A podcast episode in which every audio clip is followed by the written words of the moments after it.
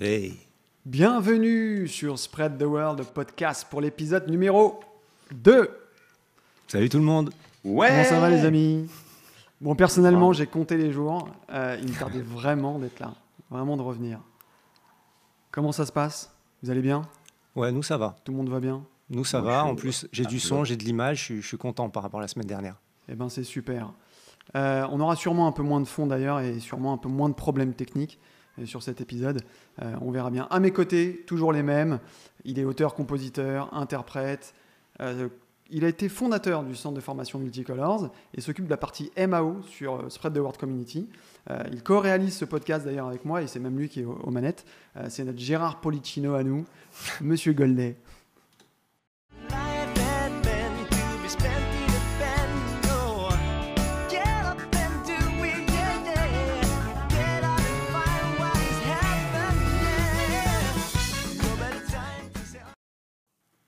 Hey.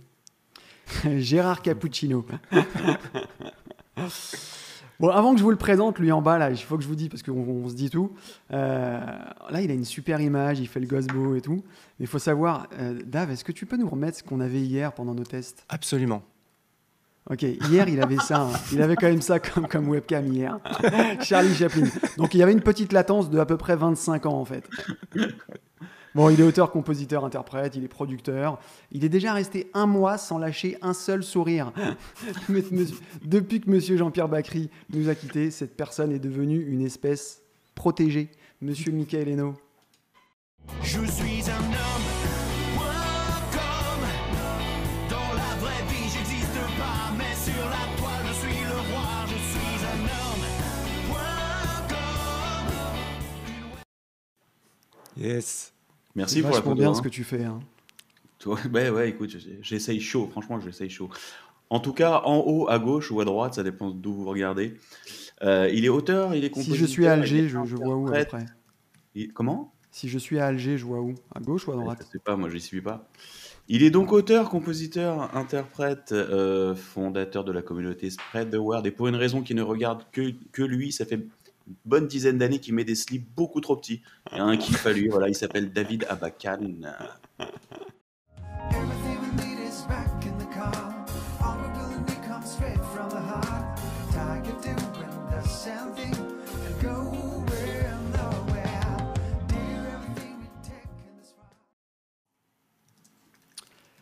Bon allez, avant de démarrer ce podcast, euh, j'aimerais, on aimerait revenir sur un instant sur l'épisode de la semaine dernière.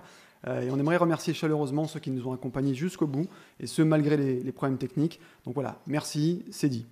Euh, J'en profite également pour vous inviter à vous abonner à la chaîne, à liker la vidéo. Je sais que ça fait un peu youtubeur à la con, mais ça permet vraiment de renvoyer le bon signal à l'algorithme de YouTube. Donc mieux positionner la vidéo. Donc voilà, si vous avez le temps, un petit like, un petit follow, euh, ça nous permet vraiment de booster un peu tout ça. Exactement. Un petit virement aussi. j'ai- j'ai laissé Un mon petit c'est pas, voilà, je vais laisser mon riz aussi. C'est la merde, c'est la Salut merde. Fablo, il y a Vanessa, il y a du monde qui est là. C'est cool, c'est cool de vous voir.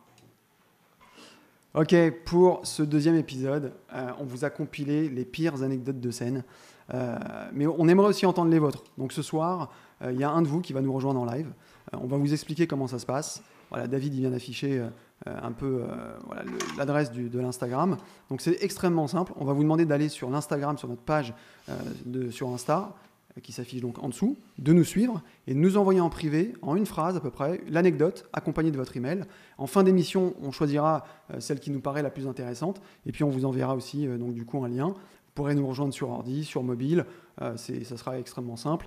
Il faudra juste caler, euh, euh, vous caler dans un endroit euh, plus ou moins Un calme. peu calme. Ouais, Voilà, un peu calme avec un micro casque, histoire qu'on vous entende. Et normalement, le tour sera joué. On va trier dans les anecdotes. Yes. Ok, je pense qu'il est, il est temps d'inviter, euh, d'accueillir notre invité. Euh, c'est sûrement un des mecs qui incarne le mieux cette idée que l'on peut devenir exactement la personne euh, que l'on souhaite si on, si on le décide. Euh, c'est un espèce de Jarod 2.0. Le mec, il excelle dans plusieurs domaines. Il est auteur, compositeur, interprète. C'est aussi un super réalisateur. Il est monteur, photographe, etc. Mais ça s'arrête même pas là. Euh, S'il y avait un top chef du bricolage, le mec, il arrivera en finale à coup sûr.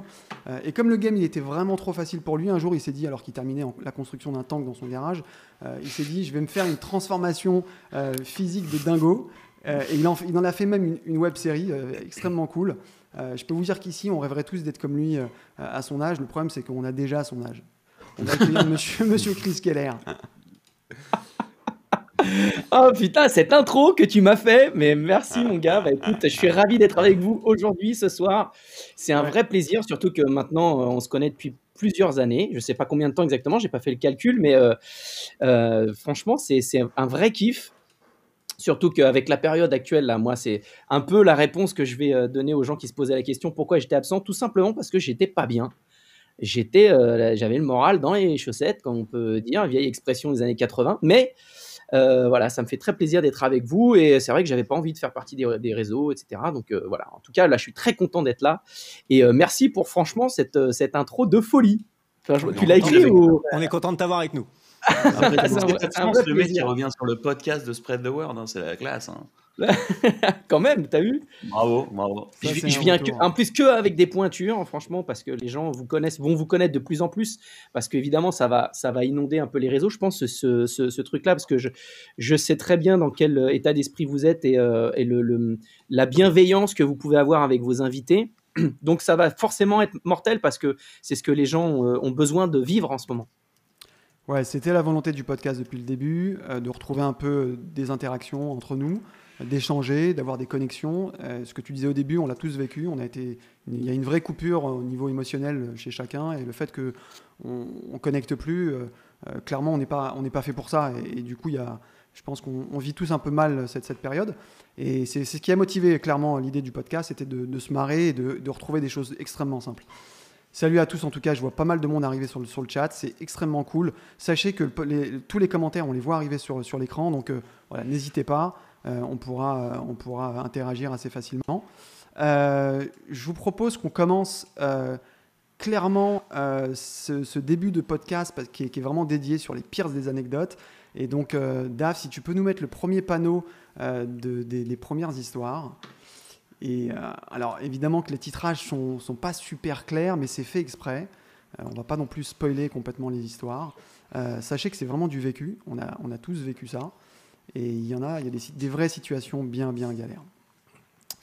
du coup, bagarre générale, euh, c'est toi, Chris. hein. C'est qui? Ah, c'est toi ça? C'est moi, bagarre générale. Faut Ah, savoir parce que, vous, vous savez pas qui Ah, est voilà, quoi faut savoir qu'entre nous, on n'a aucune idée des anecdotes Voilà. des autres. On n'a pas voulu se spoiler parce qu'on s'est dit on va s'enlever tout le kiff et toute la spontanéité. Donc on sait rien de. Moi je connais pas ces gens en fait. je les découvre. Je les découvre. Donc, bagarre générale, alors je, l'ai prise par- parmi les multiples expériences qu'on a pu vivre dans, l'histoire du groupe G-Squad, hein, que, beaucoup de gens connaissent, mais ça date un petit peu. Et en fait, c'était un peu au début du, groupe. Donc, je remets un peu le contexte. On est en 98. Donc, on est des rostas en France. Quand je te dis rostas, c'est des rostas. Tu, tu peux aller nulle part. Tu peux, tu peux pas sortir. Tu peux pas aller au ciné. Tu ne peux pas euh, euh, aller au resto. Tu peux rien faire si t'as pas ton garde du corps à côté. Et donc, on part, on pensait être tranquille et on part faire euh, une tournée. On est au Portugal. Portugal, c'est blindé de Français. C'est-à-dire, est-ce que les Français sont là? T'as- toute la salle qui se lève. Et euh, on arrive dans une boîte. On faisait, euh, on, était plus dans les avions que sur, sur Terre, tu vois. Donc, on, allait Portugal, France, truc. On n'arrêtait pas. Et on faisait deux, trois dates par jour. C'était un truc de ouf. Et donc, on arrive dans une boîte. On, est, on, a l'habitude, ça y est, hein, depuis, euh, depuis 96, euh, c'est bon, on gère le truc, tu vois. On arrive, on fait notre show et tout, et puis arrive dans la boîte une, euh, une équipe de rugby. Bon, alors les mecs Ouais. super, des, des costauds, hein, je te dis franchement, des mecs vraiment balèzes. Ouais, généralement Et ils puis- pèsent pas 35 kilos les mecs. Ils Voilà. Et puis, euh, et puis on est. euh, alors, moi, dans, dans le groupe, alors de G-Squad, on disait tous, ouais, G-Squad, les PD, les machins. Bon, c'est vrai qu'il y avait quand même trois homos sur cinq. Mais, mais il y, a- il y, en a- y a. Et, et en plus, ils étaient un peu. euh, pas dire. Pas chaud. euh, quand je dis chaud, c'est pas chaud du cul. Hein, c'était des mecs. très pédé Non, non, C'est non, bizarre cette phrase. non, non, ils étaient. Non, c'était des, c'était des mecs, fallait pas leur marcher sur les pieds, tu vois. Moi, je suis Ouais. toujours en train d'arrondir les angles et tout. Mais eux, fallait pas les emmerder vraiment, quoi. Donc, euh, les mecs arrivent devant la scène et tout, un truc euh, complètement bourré. Eh, les PD, les gros PD, là, les PD. Bon, ça va deux secondes, tu vois. Surtout que les mecs qui étaient homo dans le groupe, ils s'assu- ils s'assumaient pas du tout à ce moment-là, tu vois. Donc, euh, ils, faisaient genre, ils étaient outrés, tu vois. Oh, mais enfin, tu vois. Et il y en avait un, s'appelait Marlon. Ce- Ils vont s'en souvenir, un mec avec les cheveux, euh, les cheveux longs, tu vois. C'était le portugais du groupe. Et lui, bah lui, ça l'a saoulé. Donc, ce qu'il a fait, c'est qu'il a pris une serviette sur le côté de la scène, tu vois. Il l'a trempé, mais tranquille, hein. Il s'est arrêté de chanter, de toute façon, il chantait pas. Mais Ouais, genre en mode John Tucker, quoi. Un truc ouais, ouais, il prend une serviette, il prend une serviette, il trempe le bout dans un verre d'eau qu'il y avait sur la scène. Il l'a fait comme ça, il l'a fait tourner comme. euh, et il fait genre, mais je sais pas s'il voulait vraiment le faire ou, ou si par chance ou par malchance il a réussi à le faire. Il y avait un mec, mais balèze, hein. Et il fait genre le truc de la, du fouet là. Il l'a fouetté. Mais mon gars, il lui a fouetté le zen. Ah, je sais. Ouais, tu sais comme quand tu lances un truc dans un petit verre comme ça, mais t'y arrives. Bah, tu... Et jamais de la vie t'y arriveras une Ouais, autre fois tu dans ta vie, tu vois. ouais, Ouais. c'est presque divin. Et là, on l'a, même avec la musique, on a entendu le truc. Ça a fait. Putain, et le mec. Et alors là, mon gars. Donc, moi, je suis pas une flippette, mais je veux dire, quand t'as un mec qui fait presque, je sais pas, 2 mètres, tu vois, qui monte sur scène et qui vient pour te démonter, c'est en plus bourré, tu as donc aucun raisonnement possible, tu peux pas discuter avec un, tu vois. Et donc, et, les- et eux, ils y vont. C'est-à-dire, euh, il y avait Marlon, il y avait, et il y avait. Chris, c'est- surtout que le mec, il a raison quand même là. Il Non, il a pas, il a pas. Non, c'est pas ça. C'est pas ça. C'est que on se faisait insulter depuis une heure, tu vois. Donc, je pense qu'il a voulu. Je pense qu'il a pas fait exprès. C'est-à-dire, il y a eu un concours de circonstances qui a fait que, eh ben, il l'a fait et puis ça a claqué de ouf. Mais ça a claqué, mais il- D'ailleurs, le mec après, on le, voit, on le voyait, il était Ouais, qu'est-ce que tu. Il parlait en portugais, on comprenait rien, mais lui, il parlait en portugais entre eux d'ailleurs, tu vois. Et donc, il avait son nez, mais il avait une- une- euh, un truc, tu vois, comme un espèce de. Une Ouais, verrue. euh, ouais, ouais, ouais, ouais, vraiment. C'est-à-dire, ça avait vraiment marché, quoi. Et donc, du coup, Chirurgien, Il y a- il opère à la serviette. on s'est- on s'est fait défendre par nos gardes du corps. Les mecs sont montés sur le truc. Moi, ambiance moonwalk. En mode dans les- Homer Simpson, dans le buisson. Ouais, ouais, tu vois. Et puis en plus, j'ai fait, j'ai fait deux pas. Puis t'as un garde du corps qui nous a pris, qui nous a emmenés, tu vois. Mais là, la bagarre dans la boîte, puis c'est comme dans les westerns.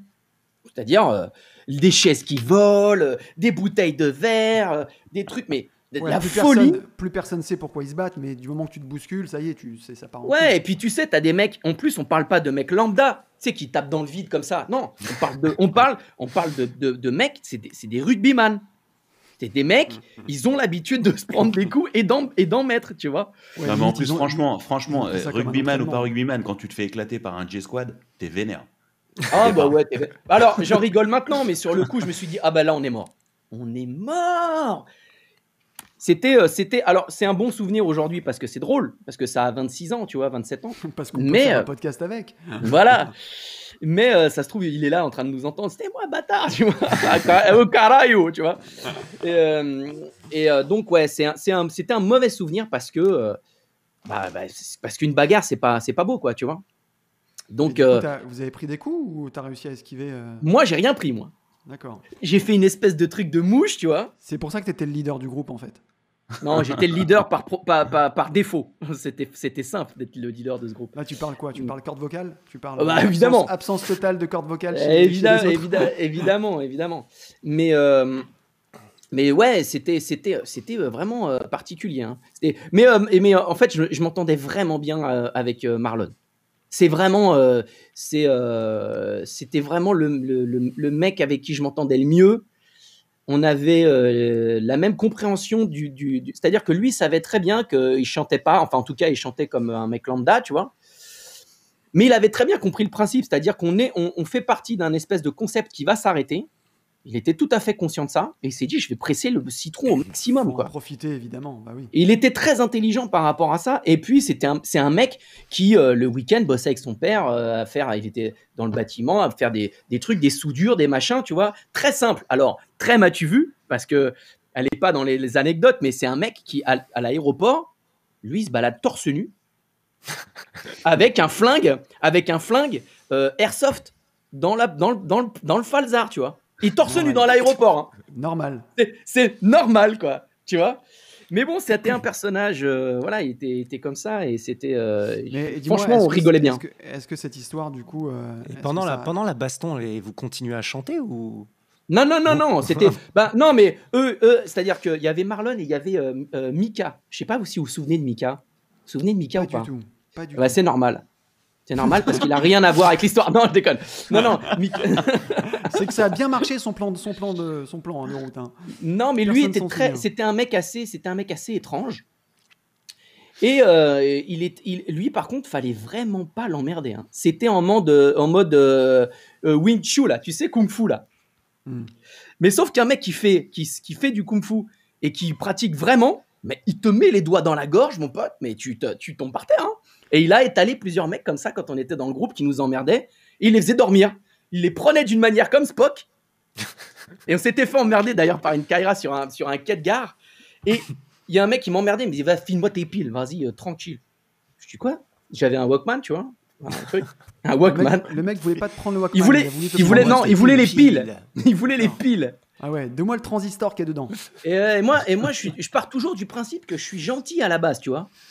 Il faut, un, il faut un temps de ouf. Il faut trois ans pour que je démarre, tu vois. Je démarre pas, moi. Mais quand je démarre, c'est foutu, tu peux plus m'arrêter. Mais, mais par contre, je démarre pas, tu vois, donc c'est pratique. Et lui, il a dit arrête de l'emmerder. Il, il lui a dit ouais, quoi, il ferme ta gueule. Et il l'a fait dormir. Mais quand je te dis, il l'a pris par la gorge, il l'a serré d'une manière euh, spéciale. Le mec c'est, il est tombé dans les pommes. Ouais, il est tombé dans les pommes. Et quand, il et quand il est revenu à lui, il a fait, je te jure, il a fait Oh, mais tu me fais pas dormir comme ça, toi Ah la latence. Tu me fais pas dormir Non, mais la réflexion, tu vois, c'était vraiment un moment de rire. Bon, bref. euh, Dis-moi, est-ce que ça a c'était, été euh, médiatisé cette histoire? Est-ce que du coup, le fait que c'est parti. euh, Non, parce que c'était euh, non, parce que c'était au Portugal. Ça aurait été en France sûrement, Mhm. sûrement, mais c'était au Portugal et du coup, euh, non, il n'y a pas eu de, il y avait pas de journaliste, il y avait rien, tu vois. Donc c'était, et puis on faisait tellement de dates, tellement de dates, c'était du délire, quoi. Donc c'était une, une parmi d'autres. Et puis euh, voilà, je veux dire en plus, euh, tu sais, tu as des boîtes, tu sens que dans cette boîte-là, c'est pas nous, c'est pas neuf, tu vois, ce genre d'événement. Tu vois, les mecs se permettent de faire des trucs. Bon, c'est parti euh, super rapidement. Bon, c'est vrai qu'il s'est pris comme une serviette bien, bien, bien fouettante dans la gueule. Mais bon. Ah, puis l'effet de surprise, l'effet de surprise, il doit être violent quand même. Ah ouais, ouais, il s'est dit putain, mais c'est quoi ce Tu qui à me, tout. fouette, qui me fouette le cul du nez, quoi. Non, mais tu t'att- tu t'attends, tu, tu t'attends à tout sauf à ça. Tu peux même Ouais. limite t'attendre à, je sais pas, des aliens qui survolent la boîte, mais pas, pas te manger un coup de serviette dans le zen. Complètement. Ça, ça n'existe pas. Complètement. C'est-à-dire, t'as trop d'éléments. Bah Euh, de, euh, PD soi-disant, boys band, serviette, nez, nez euh, qui chauffe. Tu peux pas, quoi, tu vois. On se croirait dans Pyramide. Girafe. ah ouais. enfin voilà. Quoi. Ok, donc c'est parti en couille au Portugal. Ok, ouais, super, vraiment, vraiment. ouais. Mais c'était pas évident de, de trouver des anecdotes parce que moi j'en ai des, des centaines. hein. C'est un truc de ouf. hein. Eh ben écoute, hein, on, a, on a tout le temps. Euh, J'ai vu que Pascal euh, se proposait de vendre euh, toute sa Ouais. baraque. Il est- Ouais, il est sur le bon coin là. Ouais, deux boîtes vu. de thon, non, deux boîtes de thon, c'est sa famille. C'est pas, pas, c'est pareil. Ça va, Pascal? Je peux t'avoir une colonne en vente, en vente une, une colonne vertébrale, Pascal, en vente flash. Tout de suite, là. en achat immédiat. ok, next. Double impact. Et ce serait pas un, un titre de film euh, avec Van Damme ou un truc dans le genre, ça? Ça ressemble Si, bien. il, il me semble que l'histoire est pire. C'est beaucoup plus violent. Ou, C'est plus, ou- beaucoup ou plus, plus scénarisé, peut-être, non? C'est terrible. Double toi, impact. toi, Michael. Bah ouais, putain. En fait, pour te raconter ça, il faut que je, il faut que je commence par le début de l'histoire. Pour que tu comprennes à quel point c'est affreux. Euh, je venais de déménager. Et, euh, et, en, em- et en emménageant, ça coûte toujours un peu d'argent. C'était au mois de juin et je me suis dit, ok, j'ai plus, euh, j'ai, plus de thunes, je vais rester à Paris. euh, Je vais rester à Paris cet été. Et quelques jours, quelques semaines plus tard, je recroise euh, une fille avec qui j'étais resté très longtemps. Euh, et puis on se recroise et puis waouh, machin. Et puis c'est évident. tu sais, donc, ok, on se remet ensemble et cette fois, c'est la bonne. Tu vois, cette fois, on va au bout. Cette fois. Et je me dis, je voudrais vraiment qu'on parte en vacances ensemble parce que ce serait, ce serait sympa. On va pas rester à Paris, on vient de se remettre ensemble, c'est cool. Et à ce moment-là, je me dis, ok, je vais aller chercher de l'argent partout où je peux. Et j'ai commencé, et donc ça, ça voulait dire faire aussi des trucs que, que je que je sais pas faire, que j'aime pas faire Euh, dans la musique. Hein, J'entends rien de dégueulasse. hein. Et euh, et là, il y a un, un mec qui m'appelle. Je peux pas dire qui c'est. Je peux pas dire qui Mais il est là. mais il est là, là, il est sur l'écran là, mais je peux pas, je peux pas dire qui c'est. Euh, et qui me dit, euh, si tu veux, j'ai un plan dans un resto, on peut aller jouer. Et, ça fait partie des trucs que j'aime pas faire parce que parce que je sais pas, je sais pas le faire, je suis pas à l'aise là-dedans. Euh, mais je dis ok, allons-y. se retrouve dans ce resto, on fait le son vite fait, etc. Et puis un petit peu avant de jouer, je sors dans, dans, dans la rue pour passer un coup de fil à ma meuf et pour lui dire bon, on se voit tout à l'heure, là je vais pas être joignable, tout ça. Et tu sais, à cette époque-là, sur les téléphones, il y avait encore un bouton vert et un bouton rouge, tu sais, pour décrocher, raccrocher. Et, euh, et elle s'est trompée de, de bouton. Elle voulait me balancer sur messagerie, et puis elle a décroché.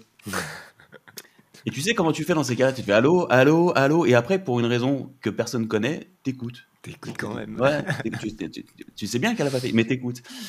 Et j'entends la voix d'un mec qui dit euh, Non, mais je vois bien que t'es pas heureuse. Je vois, je vois bien, que- ouais, je vois, je vois bien que c'est pas avec lui que tu vas. Machin. Et moi, tu sais, je suis en train d'écouter. Je lui dis Mais euh, bah, c'est moi.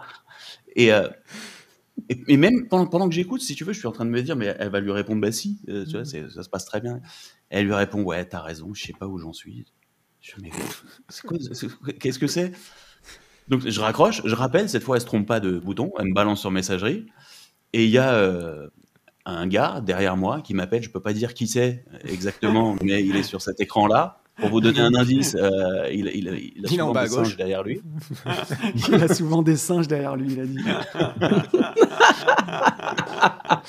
Et il me dit, et il me dit, euh, et il me dit, C'est ouais, moche Michael, comment- C'est c'est moche comment tu parles de ma femme, frère. Et il me dit, bon, faut y aller là, on va commencer, etc. Ok, donc on y va. Alors imagine la gueule de la soirée, tu vois. Moi, tu vois, je, viens de. Ma meuf, elle vient d'exploser en vol. T'as envie, ouais. Et moi, je suis dans un restaurant, un truc que j'aime pas faire parce que je sais pas le faire. Et imagine le délire, c'est-à-dire, t'es là, tu- all night long, all night, all night. Tu vois, les- vraiment, elle était- j'ai aucun souvenir de cette soirée en réalité, vraiment. T'avais chanté Ne me quitte pas, je crois aussi, hein, ce soir-là, dans le répertoire. c'est sûrement, ouais, sûrement. Et, euh, et comme le truc s'appelle Double Impact, tu vois, à la fin de la soirée, euh, je remballe le matos. Je suis pas d'une humeur incroyable, hein, t'imagines. Je remballe tout. Ça faisait partie de, des trucs que j'aimais pas faire d'ailleurs, hein, c'est pour ça que je faisais pas ça. Je remballe, je sors mon matos sur le trottoir, je vais vers ma bagnole. Et euh, le mec avec qui j'étais, je peux, je peux pas dire qui c'est, mais euh, Il, est, il est sur. Il est, il- Là, en ce moment, il est en bas de l'écran au milieu. Euh, me dit, euh, me dit ouais, Michael, je crois qu'il y a- y, un problème, il y a eu un malentendu, je crois. Je lui dis, ah ouais, genre quoi? Genre pire que ma meuf qui s'est barrée euh, y a- il y a deux heures Il me dit, ouais, apparemment, les, on s'est pas, on s'est pas compris avec les gens du resto. euh, eux, ce qu'ils voulaient, euh, d'habitude, ils font pas de musique, ils voulaient une soirée euh, gratos pour voir si ça leur plaît. Mais ça leur a vachement plu, ils vont nous rappeler. hein. Et, et j'ai dit, ok, tu sais, dans cette... je, je peux pas te dire pourquoi. Voilà, j'ai vécu 24 ans dans le 93 pour rien. Parce qu'à ce moment-là, rien. Aucune réaction. J'étais comme ça. Je suis ok. Ouais, c'est ce qui, te re- ce qui te ressemble le plus d'ailleurs. Non, Qu'est-ce que tu veux faire? Qu'est-ce que tu veux faire? Je dis ok, voilà, c'est ça. Donc en, en l'espace d'une soirée, euh, si tu calcules bien le truc, euh, je suis allé faire une soirée que j'aime pas faire pour zéro balle et qui m'a coûté euh, ma meuf. C'était vachement bien. Et Michael, ce que je t'ai- ce que- Michael, ce que, ce que je t'ai jamais dit, c'est qu'à la, à la fin, ils m'ont dit on, on va vous reprendre toutes les, toutes les, euh, tous les week-ends, mais à une seule condition on prend que des gens en couple. Et je me dis bah, ça, ça va pas être possible alors. c'est tout frais là, mais c'est pas possible. ça. Et donc toi, tu y es allé tous les, toutes les semaines pendant six Voilà, ans. sans toi. Enfin, si, avec ta meuf. C'est pourri. Putain, Quand la j'étais avec quand elle, je lui ai dit mets-toi en mode avion, hein, surtout, hein, qui nous dérange pas. Forcément. Forcément, forcément. Putain, mais quelle histoire, quelle histoire. Bon, il le dit pas parce qu'il est, il est, assez, il est assez sympa avec moi, mais c'était un plan de merde. hein. C'était un vrai plan de merde. Euh, dans le 19e, un truc euh, sans queue ni tête. Mais en plus, le mec, le patron du resto, il avait super bien joué son coup parce qu'il a pas payé. Et, et ce soir-là, si je me souviens bien, il y avait un anniversaire dans son resto. Donc en fait, il a offert un anniversaire à ses clients en musique, tu vois, en live, zéro balle. C'était beau. Ouais, belle opération. Putain. Eh ben, Donc double impact. Ok. écoute, impact. euh, Merci. Bah, merci à On toi. vous rappellera. merci de nous partager euh, ce souvenir. salut Mylène, salut, salut Ivo. Ouais, salut on répond un, peu au truc là. Salut Ilan. T'as eu des, t'as eu des dédicaces, hein, Chris. Pas Ouais. nous, mais. Mais alors, Ouais, j'ai essayé de répondre, mais alors, euh, c'est vrai qu'on a pas. euh, un- Tu vois, tu as eu des, t'as eu des messages de ce style-là euh, qui s'adressent qu'à toi. Euh, voilà, ça c'est pas C'est vraiment trop marrant. Voilà. Parce que nous, on n'est pas du- Alors que d'habitude, euh, non, hein, c'est pas très marrant. Non, mais c'est gentil. euh, j'ai voulu répondre, mais je j'ai pas capté comment ça marchait, donc c'est pas grave. Bah, on peut répondre en parlant comme En ça. fait, voilà. tu peux voir, en fait, avec chaque commentaire, tu vois, il y a une petite icône qui te dit où la personne a commenté. Du coup, là, je crois que c'est sur YouTube. C'était du YouTube, ouais. Voilà, donc tu peux commenter à la rigueur sur YouTube. Allez, Ah, pars, de- va-t'en. Non, mais sinon, rien, ça va aller encore plus vite. Alors, le numéro de Chris, c'est 06. Oh Voilà, c'est putain. Appelle-le directement. Ah, ça fait longtemps que j'allais en plus celui-là. ah, laisse tomber, hein, là tu me grilles direct. Là, ça fait pas, ça fait l'anecdote de, l'émission d'après là. Exactement. L'enculé, qui m'a truc. Ok, next. Alors après, Ah, c'est... D'accord. ça c'est. Bon, Ouais. alors, je, je vais, je vais être assez honnête avec vous. hein. Je vous fais un cadeau. Parce que, euh, cette anecdote-là, je devrais, euh, je devrais clairement euh, l'emporter avec moi dans ma tombe. Je devrais la taire. Mais on s'en fout, on est sans fil, c'est pas grave. Euh, on- je, vous, je vous recontextualise un petit peu le, le truc. On est dans les années à peu près 2010. Euh, à cette époque, je joue quasiment tous les week-ends dans des pianos-bars, restaurants, etc. J'ai une petite formule avec mon père. On est guitare-voix avec un peu de séquence. Donc un truc cool. Et là, je joue dans le, dans le 95, dans un restaurant qui s'appelle le Bluetooth, à Saint-Gratien exactement. C'est à côté du Wi-Fi. Pourquoi c'est drôle. Non, c'est pas drôle. Mais à, à cette même époque-là, je vis une année complètement ouf où je découvre la constipation, les mecs.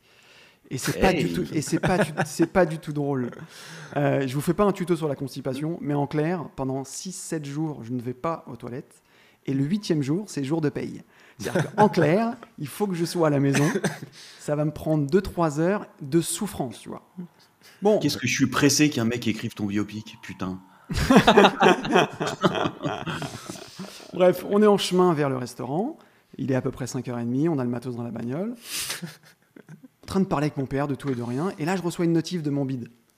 Qu'est-ce que c'est? Et là, mon bide me dit c'est aujourd'hui. Je dis, bah non, c'est pas possible, vérifie, c'est pas possible, parce que là, on va jouer, etc. Il vérifie, et puis il me répond c'est aujourd'hui.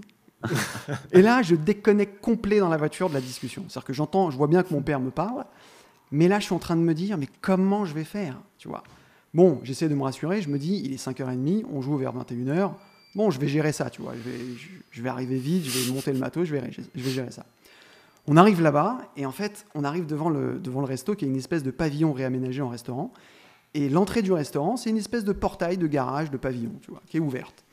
On se gare en marche arrière pour repartir plus facilement le soir, et on se colle au grillage qu'il y a, qui donne sur le pavillon d'un voisin. Euh, ça aura son, son importance à la fin je on décharge le matos et j'ai qu'un truc en tête, c'est d'aller vite vers la scène, de monter le matériel et de foncer, de, de réquisitionner les toilettes. J'arrive, je trace à la scène, je monte la console, je bats tous les records. hein. Je vous raconte pas, je parle pas, je mets les câbles, la console, j'ouvre l'ordi, je cale la session, tout est prêt, tu vois. Et je file aux toilettes. Je me dis, il y a personne, c'est le moment, tu vois. J'arrive aux toilettes, première poussée, tu vois. Première poussée. Et là, je ne sais pas si vous vous souvenez de ce sentiment d'enfant euh, quand tu prends un rond dans le jouet et que tu essayes de le rentrer dans l'étoile. et, que Oh, tu prends, et que tu prends vite conscience, tu vois, que c'est pas possible, la force ne marchera pas. De l'autre côté, c'est une boule de, de billard qui tu vois. Il nous dit que son cul est en forme d'étoile, juste je traduis. hein. Non, j'aurais pu prendre un carré, un rond, ce que tu veux, un losange.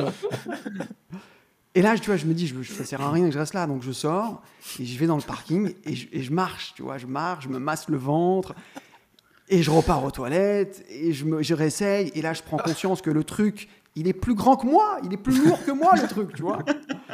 Oh merde. Je, je ressors de là, tu vois, je ressors de là.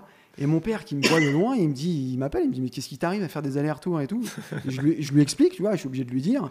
Bon là, en, en père aimant, il est mort de rire, aucune, aucun, rien, pas d'aide. Et du coup, je reste dehors, je, je marche, continue à me masser. Et puis à un moment donné, je me dis, euh, je commence à perdre de teinte, j'ai la sueur sur le front. Je me dis, je veux pas rester à tourner dans le restaurant. Du coup, je vais côté scène, c'est un peu sombre, il y a une banquette. Je m'allonge sur la banquette Ah, et j'attends que ça passe, tu vois. Et là, je commence à avoir vraiment des contractions, tu vois, de femme. Euh, j'ai le col qui s'ouvre à deux, tu vois, vraiment. Je suis en train, je suis en sueur, hein, je suis en sueur, je suis paillimbe. Et là, il est 7 heures, le temps, il file. Il y a le serveur qui vient, il dit, ok, qu'est-ce que vous mangez? Comme d'habitude, tu vois. Manger en plus. Et là, je me dis, si, alors mon père commande, et moi je me dis, mais si je mange pas, je vais pas tenir toute la soirée. À minuit, je suis KO, tu vois. Et en même temps, je me dis, mais je vais pas alimenter la bête, tu vois, je vais pas, je vais pas la nourrir. Donc je prends rien, je mange pas. Je reste sur cette banquette qui, plus le temps passe, plus ressemble à un brancard. Je suis comme ça, en train de mourir. Et là, les contractions, elles s'intensifient vraiment, tu vois. Et le temps, il file. Il est 8h30, tu as le, le patron du restaurant de loin qui vient et qui nous regarde et qui, nous dit Vous commencez? Mon rap, il se lève, il se met. Et là, je me rends compte qu'il y a des clients qui sont dans le restaurant.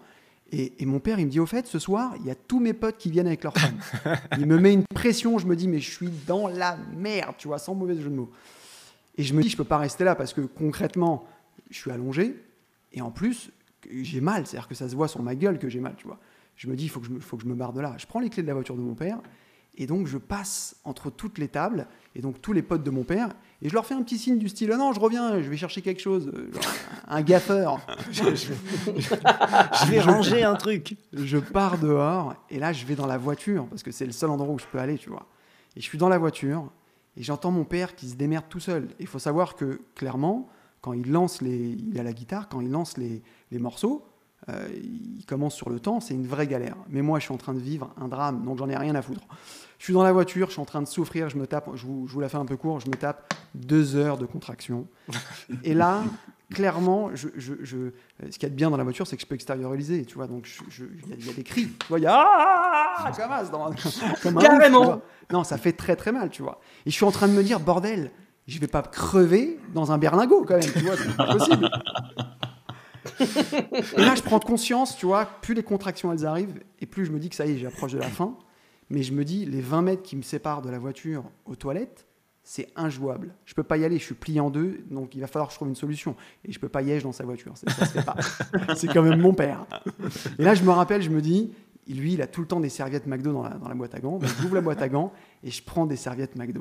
Et là, j'ouvre la voiture et je me retrouve entre la voiture et le grillage qui mène sur un pavillon. Il y a 50 cm et je suis accroupi, le froc baissé. Et là, je, je- Et là, tu fais, des, tu fais des petits cris ou pas? Tu fais des petits gémissements ou pas? Non, non, écoute-moi, là, j'attends, j'attends, j'attends clairement l'heureux événement, tu vois.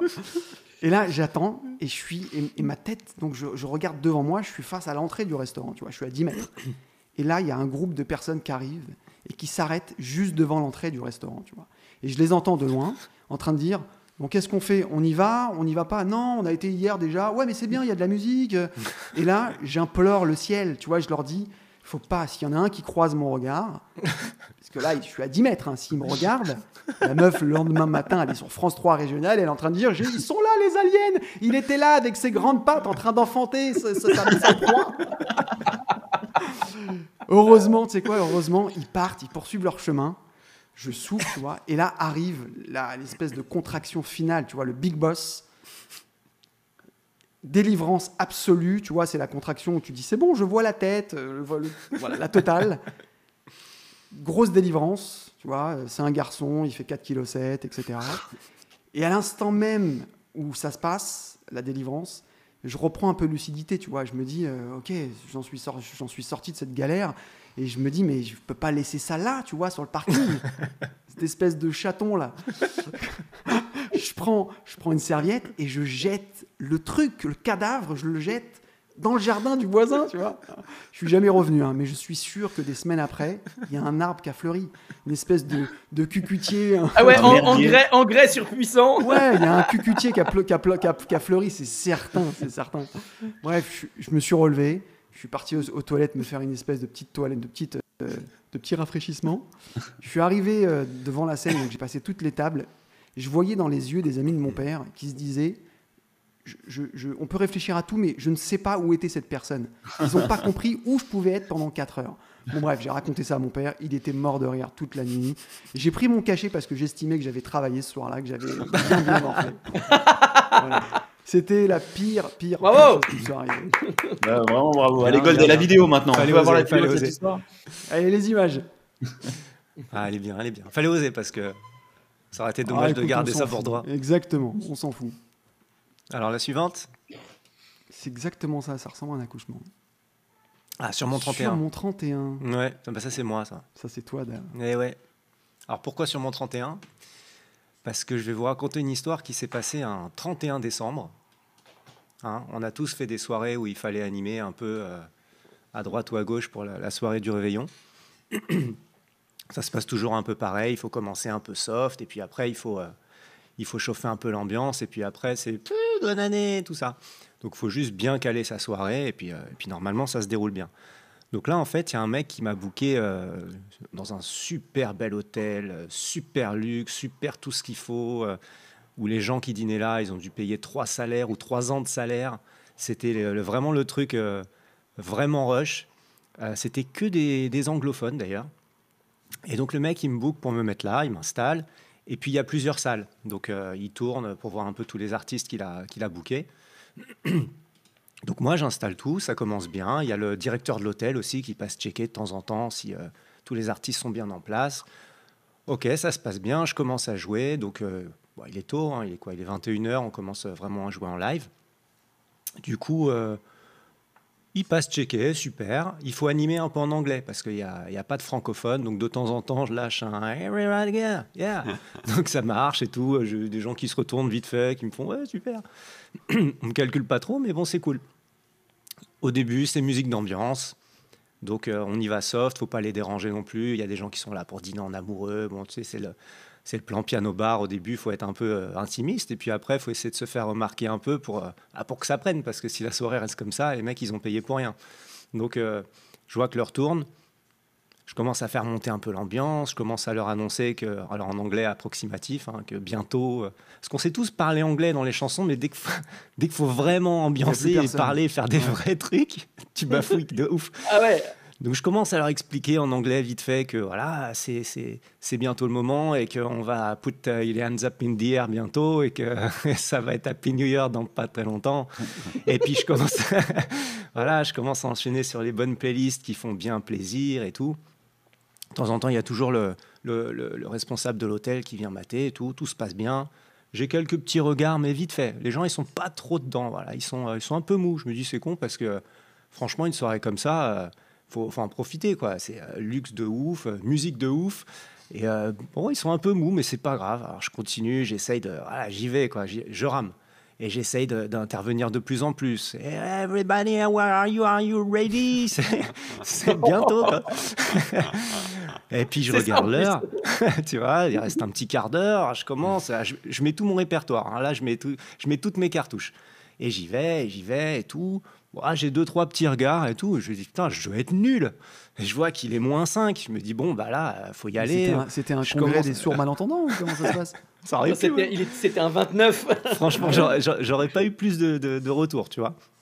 Je vois qu'il reste quelques minutes, machin. Je mets mes, je te dis, je mets mes, mes meilleures cartouches. Je commence à mettre les décomptes, les trucs. euh, 10, 9, 10, et je les chauffe. Et moi, je me lève aussi. Et je, everybody get up. et je- d'enculés, vous allez bouger J'en peux plus. J'ai dit, faut, faut pas rester assis, c'est maintenant et tout.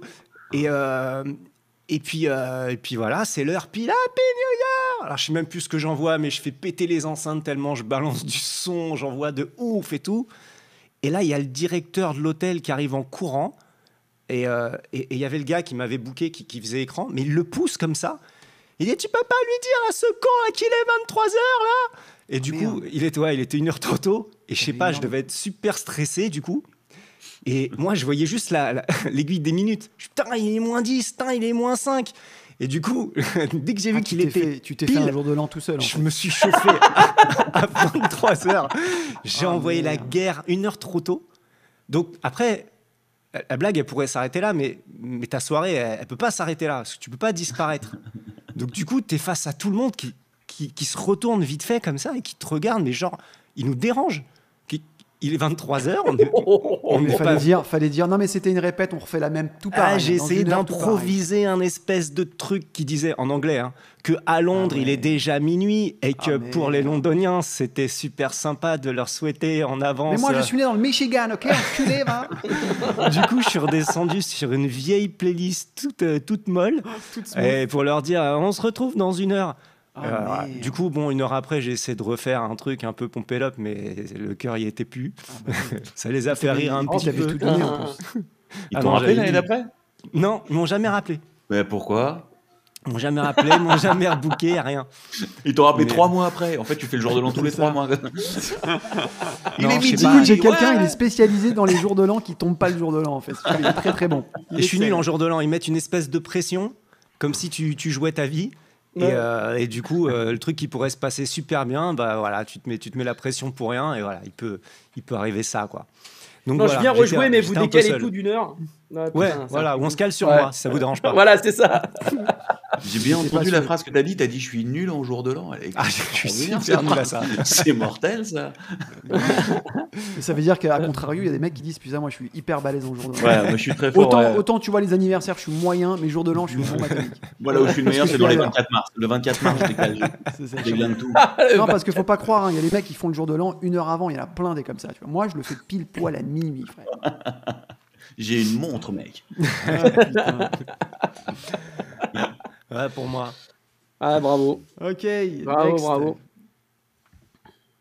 Ah, ah, putain, moi, elle m'intrigue, c'est- ce Ah, je titrage sais pas de qui il s'agit là. Mais grave. C'est moi, ça. Ah, c'est Jean-Claude Bocuse, là, qu'est-ce que tu nous fais là En plus, il y a la petite tomate et tout, hein, si on peut. voilà. Ouais, ouais, non, ben, je reprends toujours les trucs de G-Squad parce que Grosse moi, ma, ma, ma, ma, ma carrière, elle s'est arrêtée après G-Squad. Hein.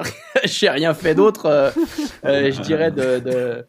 Ouais, Ouais, on verra que c'est c'est- on verra que c'est-à-dire- c'est pas très vrai tout ça. Mais bon, Ouais, ouais, ouais. tu fais le modeste. Bref, euh, euh, donc toujours pareil dans cette période euh, un peu spéciale et on arrive un peu sur la fin quand même. C'est-à-dire on est en ouais, on est en 99, ça Ouais. tu vois, on est encore bien mais tu, sens qu'il reste cul. 3-4 000 euros Ouais. à, à prendre et puis après. Euh, non, un peu plus, un peu plus, plus. mais euh, voilà, tu sens que c'est pas pareil quoi. Et euh, bon, je me suis toujours consi- considéré quand même euh, comme un artiste, euh, même si je suis pas un musicien proprement dit en termes de, de théorie harmonique, etc.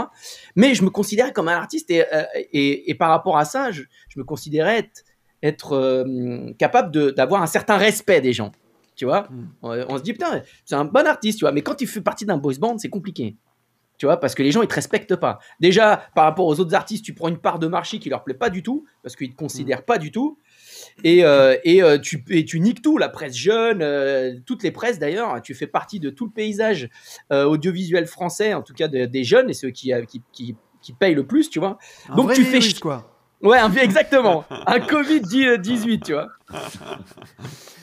Et, euh, et donc, du coup, euh, bon, on arrive euh, sur une date, voilà, et puis on se fait, il y a toujours des petits malins qui te, qui, te, qui te font un peu chier parce que, voilà, tu fais partie d'un boisement, surtout quand tu fais des dates qui sont payées par les communes et qui sont gratuites, tu vois. Quand il n'y a pas de billetterie, tout le monde peut venir, tu vois. Donc, le blaireau du coin, du fond à droite, il peut venir, tu vois. Et là, il y a un mec qui vient, je suis en train de chanter, etc., machin, je fais mon truc et tout. Et là, je reçois, donc, c'est-à-dire le, le stéréotype de ce que tu peux entendre quand un mec euh, est nul en spectacle, tu te prends une tomate. Je me prends une tomate dans la gueule. C'est très symbolique en fait. Ça aurait été une orange. Luke, là. Non, mais ça aurait été une orange, ça aurait pas été pareil, tu vois. Ouais, ouais, jeter des tomates. Ouais, je me prends une tomate dans la gueule. Bon, déjà, ça me. Bon, c'était cool d'être dans un boys band parce que voilà, tu, tu, tu mets un costume, euh, ça fait partie de moi, mais c'était pas mon âme propre à moi de- d'artiste euh, personnel, tu vois. J'étais très content d'être là-dedans parce que ça m'a ouvert plein de trucs, c'était très sympa, j'ai connu plein de trucs, mais voilà. Et le fait de me prendre une tomate dans la gueule, je me dis putain, comment? Ça m'a fait un truc, tu sais, ça m'a fait un truc euh, Ouais, dans le cœur, tu vois. Ça m'a vexé, quoi. vraiment, Ouais, tu vois. Bien sûr. Comment Qu'est-ce que tu fais quand t'es vexé? Tu fais un espèce de sourire de con comme ça, tu vois? Mm. Parce que tu peux pas faire genre ouais, tu vois. Bon. Et donc je dis ce que j'aurais pas dû dire parce que le mec était pas seul. Il est venu avec une bande de potes. Je dis ben vas-y, balance-en d'autres comme ça. J'ai fait une petite pizza sur scène. On va être, on va être, ça va être. Merde. Quand j'ai- dit ça, mon gars. Mais dis-moi, c'était une équipe de pizzaiolo, comment ça se passe? Non, mais tu sais, t'as toujours un des connards qui sont partout dans le monde, tu vois. Donc les mecs ont balancé des centaines de tomates. Mais comment ils avaient ça sur eux, les mecs? C'est ça que je voulais Non, dire. En fait. g- euh, de- de- truc gratos. Donc ça veut dire tu viens avec des sacs plastiques. Derrière, dans le fond, vous avez, on a tous fait ça. Tu vois. Je veux dire quand on fait des, euh, des euh, justement des, des 31 décembre, euh, qu'on est dans des communes qui sont avec des scènes ouvertes. Donc tout le monde peut être là, tu vois. Et d'ailleurs, c'est un peu, c'est, un peu les haters de à, à l'ancienne, tu vois. C'est-à-dire qu'aujourd'hui, t'as un mec qui est là sur ton truc, ouais, t'as un connard, et le mec, il a un profil, qui a un chat, comme ça, tu vois, on voit jamais sa gueule, et puis il t'insulte euh, alors qu'il te connaît pas, il sait rien de Ouais. toi. Tu vois. Là, t'as C'est eu, les- la eu, eu version José Bové en fait. Ouais, voilà, la version live, tu vois, la version live du haters qui, ne, qui, qui dit vas-y, on va faire les cons, on va balancer les tomates, ça va être marrant. Sauf que moi, j'ai dit bah allons-y, balancez-en d'autres. Je pensais jamais que le mec allait en, ah bah, en balancer d'autres, tu vois. Et les mecs, T'aurais dû demander du basilic, de la pâte. ouais, euh, voilà, un, une autre- un ingrédient, des olives, tu vois. Ça. Un Ah, truc il me manque petit. un peu de poivre. Et donc on se, on se reçoit, mais mon gars, mais alors là, mais c'était un truc de ouf. euh, des, ça, on, on piétinait dedans, quoi. Parce que du coup, il n'y a plus que toi qui Ouais. visais. Du coup, ils visent tout le monde. Ouais, ouais. T'as la scène. Donc on s'est dit, mais attends, c'est peut-être, tu sais, à un moment donné, je me suis dit, tellement j'en recevais, je me suis dit, tu sais, c'est peut-être la fête des tomates. Tu sais, il y a un truc dans le monde où ils se balancent tous des tomates dans la gueule. Tu vois, je me suis dit, c'est peut-être ça. Non, non, mais. Ah, merde. Et du coup, j'ai mal vécu ce truc-là parce que c'était, euh, tu sais, c'est symbolique, quoi. Tu Ouais. te dis, ouais. euh, Alors, j'étais pas. J'étais content de ce que je faisais, de ce que je chantais, mais c'était quand même vachement léger. Je veux dire, quand t'as 24 ans, à l'époque, j'en avais même 26, euh, tu chantes, aucune fille au monde euh, me fait ça. Pour moi, c'est la première fois pour moi. Tu sais, des trucs hein, très, quand même ultra légers, alors Ouais, que t'écoutes ton âge, quoi. Ouais, ouais, mais t'écoutes des trucs qui ont, des, qui ont des- quand même des textes plus épais, quoi, tu vois. Mm. Donc, ça m'a fait un truc, quand même, tu vois. Je me suis dit, ah putain. Et parce que j'avais as- assez de recul pour me dire, est-ce que je les mérite, ces tomates, ou pas? Tu vois? Tu Ouais, peux te que- dire, Mm, tu sais, t'es perdu, quoi. Tu vois, t'as t'as un moment donné, tu te dis, ah, peut-être, parce que attention, dans le groupe, euh, c'était chaud. hein, je veux dire, là, aujourd'hui, si tu revois des vidéos d'aujourd'hui, bah, ça dansait super mal, euh, ça se voyait que c'était en Oui, mais playback. C'était parce en que phase. C'était en phase avec les- avec l'époque. C'était complètement en phase. Mais du coup, par rapport à un connard de base, est-ce que je méritais pas la tomate de ce connard-là, tu vois? Ouais. C'était un Ou au peu. moins un euh, concombre. euh, oui, euh, j'aurais que- préféré. Enfin, certains du groupe auraient préféré, en tout cas. J'ai bien compris. C'est marrant, apparemment, c'est compliqué de nous rejoindre, c'est bizarre. Bon, Ouais, sur, euh, sur YouTube. euh, sur YouTube, ça- normalement, on devrait être. En fait, quand on est ouais. passé en live, le lien a changé. Ah, Ah, Ah, ça. bah voilà une bonne nouvelle. Voilà, bien je de faire je l'ai- des, des feintes comme ça. Ouais. Mais du coup, si, si- si on clique sur le lien qu'on avait communiqué et qu'on clique sur le nom de notre chaîne, bah, on voit qu'on Oui, est en live. on voit qu'on est en live. Après, on fait clic droit, pomme Z. Et Voilà, deuxième à ça. On gauche. ouvre un nouvel onglet. Tu tournes trois fois sur toi-même. Ouais. Donc sur, sur notre chaîne YouTube, on voit bien qu'on est en live, mais, euh, mais le lien Bon, change. du coup, ouais. Chris, t'étais pas loin de finir sur une poutre avec du gasoil et, et des plumes. Pas loin. Pas loin. Pas loin, pas loin, mais euh, bah, voilà, c'est, c'est les- c'est- ça fait partie des pires souvenirs. Il y en a plein, mais. euh, Mais euh, ce qui, est, ce qui est terrible, c'est que tu te rends compte que finalement, entre la frontière entre euh, j'adore un artiste, parce qu'ils sont venus vous voir quand même malgré tout, parce que c'était ok, peut-être gratuit, mais ils sont quand même venus. Ouais. La frontière entre j'aime bien un artiste et, et- et je suis jaloux et au point de, tu vois, de, de lui jeter Non, mais après, c'est pas ça, c'est, c'est que C'est- ils c'est étaient assez pas tout seuls. C'était pas un groupe euh, genre euh, Tomatos Band, tu vois. Hmm. C'était, euh, c'était, c'était quatre mecs qui étaient là pour, euh, tu vois, pour euh, foutre la merde, quoi. Tu vois, comme des, euh, comme des mecs dans des, manif- dans des manifestations euh, qui foutent la merde, tu vois. Mais Ouais. alors qu'il y avait plein de monde, tu vois. euh, je veux dire, c'était, il y avait, je sais pas, peut-être euh, euh, 5000 personnes, tu vois. Mais euh, peut-être moins, j'exagère quand même. Bah, mais, bien, euh, ça fait des anecdotes. qu'à- à cette inversé époque, vous avez, vous 5000 avez dû kiffer autant que 5000 moi. mecs Ouais, ouais, on a. c'est- Enfin, c'est-à-dire, tu vis des trucs. Tu vis des trucs incroyables. La plus grosse scène que j'ai faite, c'était au Canada. On est, ils étaient 80 000. C'est un stade de France, tu Mmh. vois. Et ils Ah viennent ouais. pour, pour, pour toi et un groupe local euh, qui sont euh, en première partie, alors qu'ils sont vachement meilleurs que toi. c'est ça qui est ouf. C'est-à-dire que les mecs jouaient en live, c'était fabuleux. Moi, j'étais comme ça, une espèce de country de ouf. J'étais comme un malade mental. Je me suis dit, oh, mais je peux pas passer après ces mecs-là. C'est pas possible, tu vois. Surtout qu'au Canada, toutes les télés sont en direct. T'arrives avec un groupe où t'es le seul qui chante. On Et eux, arrive c'est- sur la- Et eux, c'est la première partie, eux, en plus. Et eux, et eux, c'est la première partie. Donc, et les mecs nous disent, ouais, c'est cool. Ils sont cool avec nous en plus. Putain, non, mais c'était. Il y a eu des moments. Ah, ouais. Est-ce qu'ils t'ont jeté du sirop d'érable là-bas? Des, des, euh, des euh, orignales ça, directement. ouais. Ou des caribous, mais c'est plus lourd à porter. Ouais, ouais. Ouais, ouais, Ah, c'est ouais. sûr que c'est pas cool. C'est pas cool de faire Non, ça. pas cool. Pas cool, pas cool. Du coup, je pense que ça nous fait une bonne transition pour parler un peu de Chris. Parce qu'on a fait pas Je mal suis de... obligé de mettre une tomate pour prouver à mes enfants Ouais, qu'on vous suit en direct, désolé. Du coup, euh, du coup, je déteste les tomates. J'ai une aversion totale pour, pour les tomates. Qu'est-ce que Non, tu mais, préfères pour le euh, prochain concert, euh, Chris? Dis-le tout de suite. Un poivron, tu as des choix? Ah, j'aime bien les mangues. Je suis un fan de mangues mangue. Ouais, c'est un peu plus dur, mais bon, je vais, je sais pas, il y a une start-up qui s'est spécialisée dans un truc, ils vont dans les concerts, ils lancent de la paille là. Je sais pas si ça te chauffe ou pas. Oh, putain, le plat entier ou euh, Non, au fur et à mesure, ils ils arrivent avec 300 kilos de paille là, tu le prends tout dans ta gueule. C'est ça. S'il n'y a pas de tomates dedans, c'est bon, balancez. Non, Eh, alors franchement, eh, une moule fermée, ça doit faire très très mal, les enfants. Je me suis jamais posé cette question de ma Ah, vie. dans l'arcade. Bravo. Et on creuse, frère. On est dans bouillon de culture ici. Hein. Ouais, piting. Donc, bah écoute, ouais, euh, bah, depuis, euh, depuis j'ai quoi, je sais pas, vous avez peut-être des questions par rapport à ça. euh, Ouais, ouais, ouais. Du coup, histoire, euh, ouais. du coup, on a fini notre, notre première série d'anecdotes et, et c'est très bien qu'on va. euh, tu nous as fait une petite transition. On va, encha- on va enchaîner euh, euh, sur toi plus précisément. euh, on, a, on a un petit teaser, je crois.